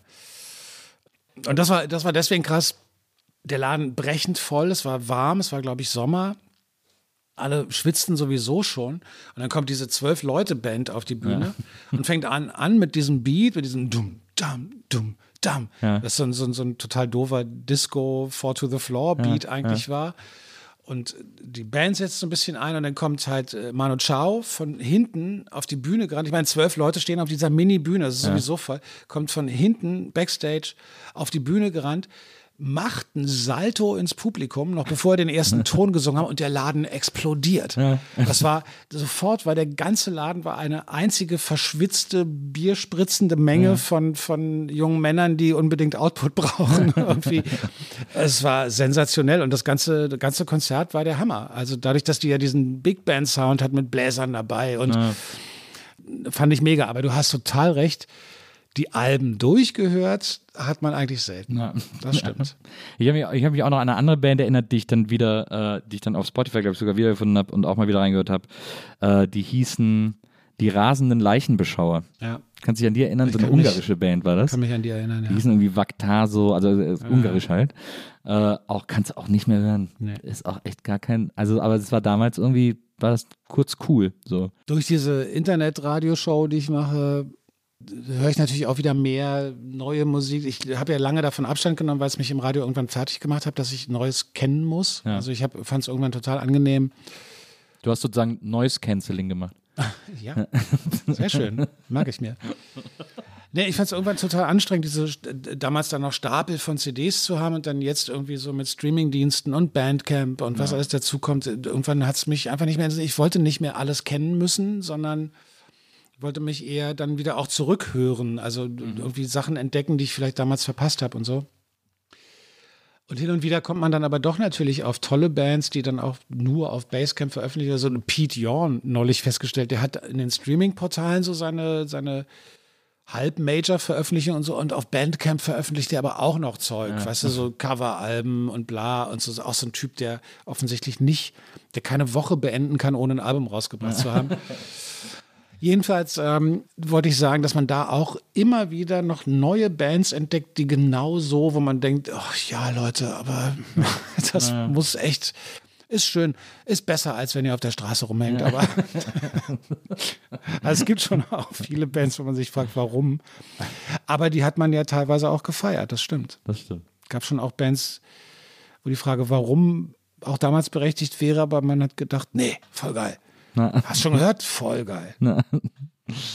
Lieber Johnny, Ja. ich danke dir bis hierhin erstmal, dass du heute bei mir gewesen Ich danke bist. dir sehr für dieses ähm, Gespräch und diese interessante Liste. Ich war, ähm, ich bin vor allen Dingen ganz zufrieden mit den von dir gemerkten Kommentaren. Absolut, ich finde die auch. Wie gesagt, wenn Annette Wendel das hier hört oder jemand, der sie kennt, sagt mir bitte Bescheid, dass die das Radio gewonnen hat. Was für ein Radio war das? eigentlich? Das war so ein Kofferradio. Weiß ich nicht, du hast gesagt, in der Woche gibt es immer das Radio und zum großen Finale am Sonntag gibt es sogar eine Stereoanlage zu gewinnen. Oha. Ich glaube, das Radio war tatsächlich so ein ganz cooles Kofferradio. Ja. Was man, was ich jedem empfehlen kann, übrigens, äh, schafft. Ich habe zum meinem letzten Geburtstag von Tanja ein, ein, ein ganz schönes, altes, so ein kle ganz kleines Kofferradio gekriegt. Ja. Weil inzwischen, wenn das Internet ausfällt, wir können alle nicht mal mehr telefonieren, wir können irgendwie nicht mal mehr die Information kriegen. Und ich habe gedacht, man braucht ein batteriebetriebenes Radio im Haus, was noch mit den alt hergebrachten Frequenzen funktioniert. Ohne Geburtstag- dass ich jetzt hier zu so einem Prepper werden will. Ich wollte gerade sagen, zum nächsten Geburtstag schenkt sie dir so eine Taschenlampe mit Kurbel, Absolut. äh, die man Auch- so auch Hand nicht auflädt. Oder, oder eine Kiste Kerzen. Naja, Eine Kiste Munition. da sind wir wieder bei der Faszination. Genau, genau. Da Ey, haben wir den Kreis ey, geschlossen. Lass uns, okay, vielleicht müssen wir doch nochmal eine andere Sendung machen, aber ähm, es freut mich sehr, dass wir auf diese Themen nicht zu sprechen gekommen sind. Ich bin kein Prepper. Ja. Ich gehöre eher zu den Leuten, die als in der Pandemie, als es losging und die Leute so, ey, ihr müsst ja jetzt bevorraten mit Wasser und so. Und ich so, äh, was, echt, meinst du? So, die dann irgendwie so zwei, nach zwei Wochen immer noch so, echt, So, Klopapier, meinst du, echt? Und so, ich, ich wäre total aufgeschmissen ge- gewesen. Ich wäre wahrscheinlich der Einzige ohne Klopapier gewesen. Wahrscheinlich.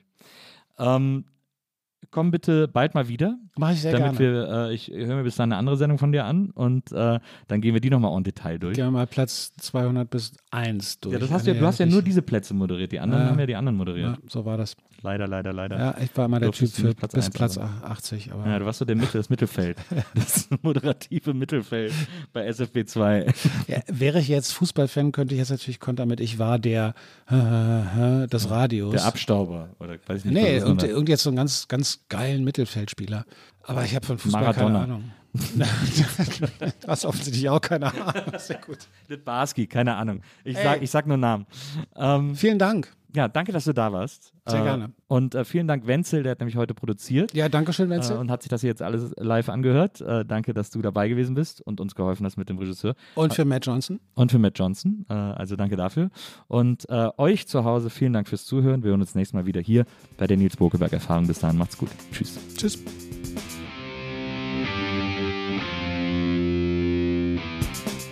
Die Nils Bokeberg Erfahrung. Von und mit Nils Bokeberg. Eine Produktion von Pool Artists.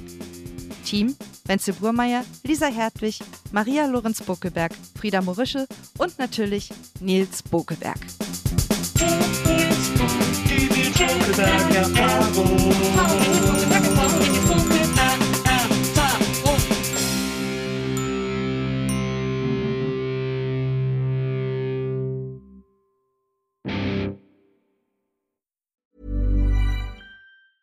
Even when we're on a budget, we still deserve nice things. Quince is a place to scoop up stunning high-end goods for 50 to 80% less than similar brands. They have buttery soft cashmere sweaters starting at $50, luxurious Italian leather bags, and so much more. Plus, Quince only works with factories that use safe, ethical, and responsible manufacturing. Get the high-end goods you'll love without the high price tag with Quince. Go to quince.com slash style for free shipping and 365-day returns. Hey, it's Paige DeSorbo from Giggly Squad. High quality fashion without the price tag. Say hello to Quince. I'm snagging high-end essentials like cozy cashmere sweaters, sleek leather jackets, fine jewelry, and so much more. With Quince being 50 to 80% less than similar brands.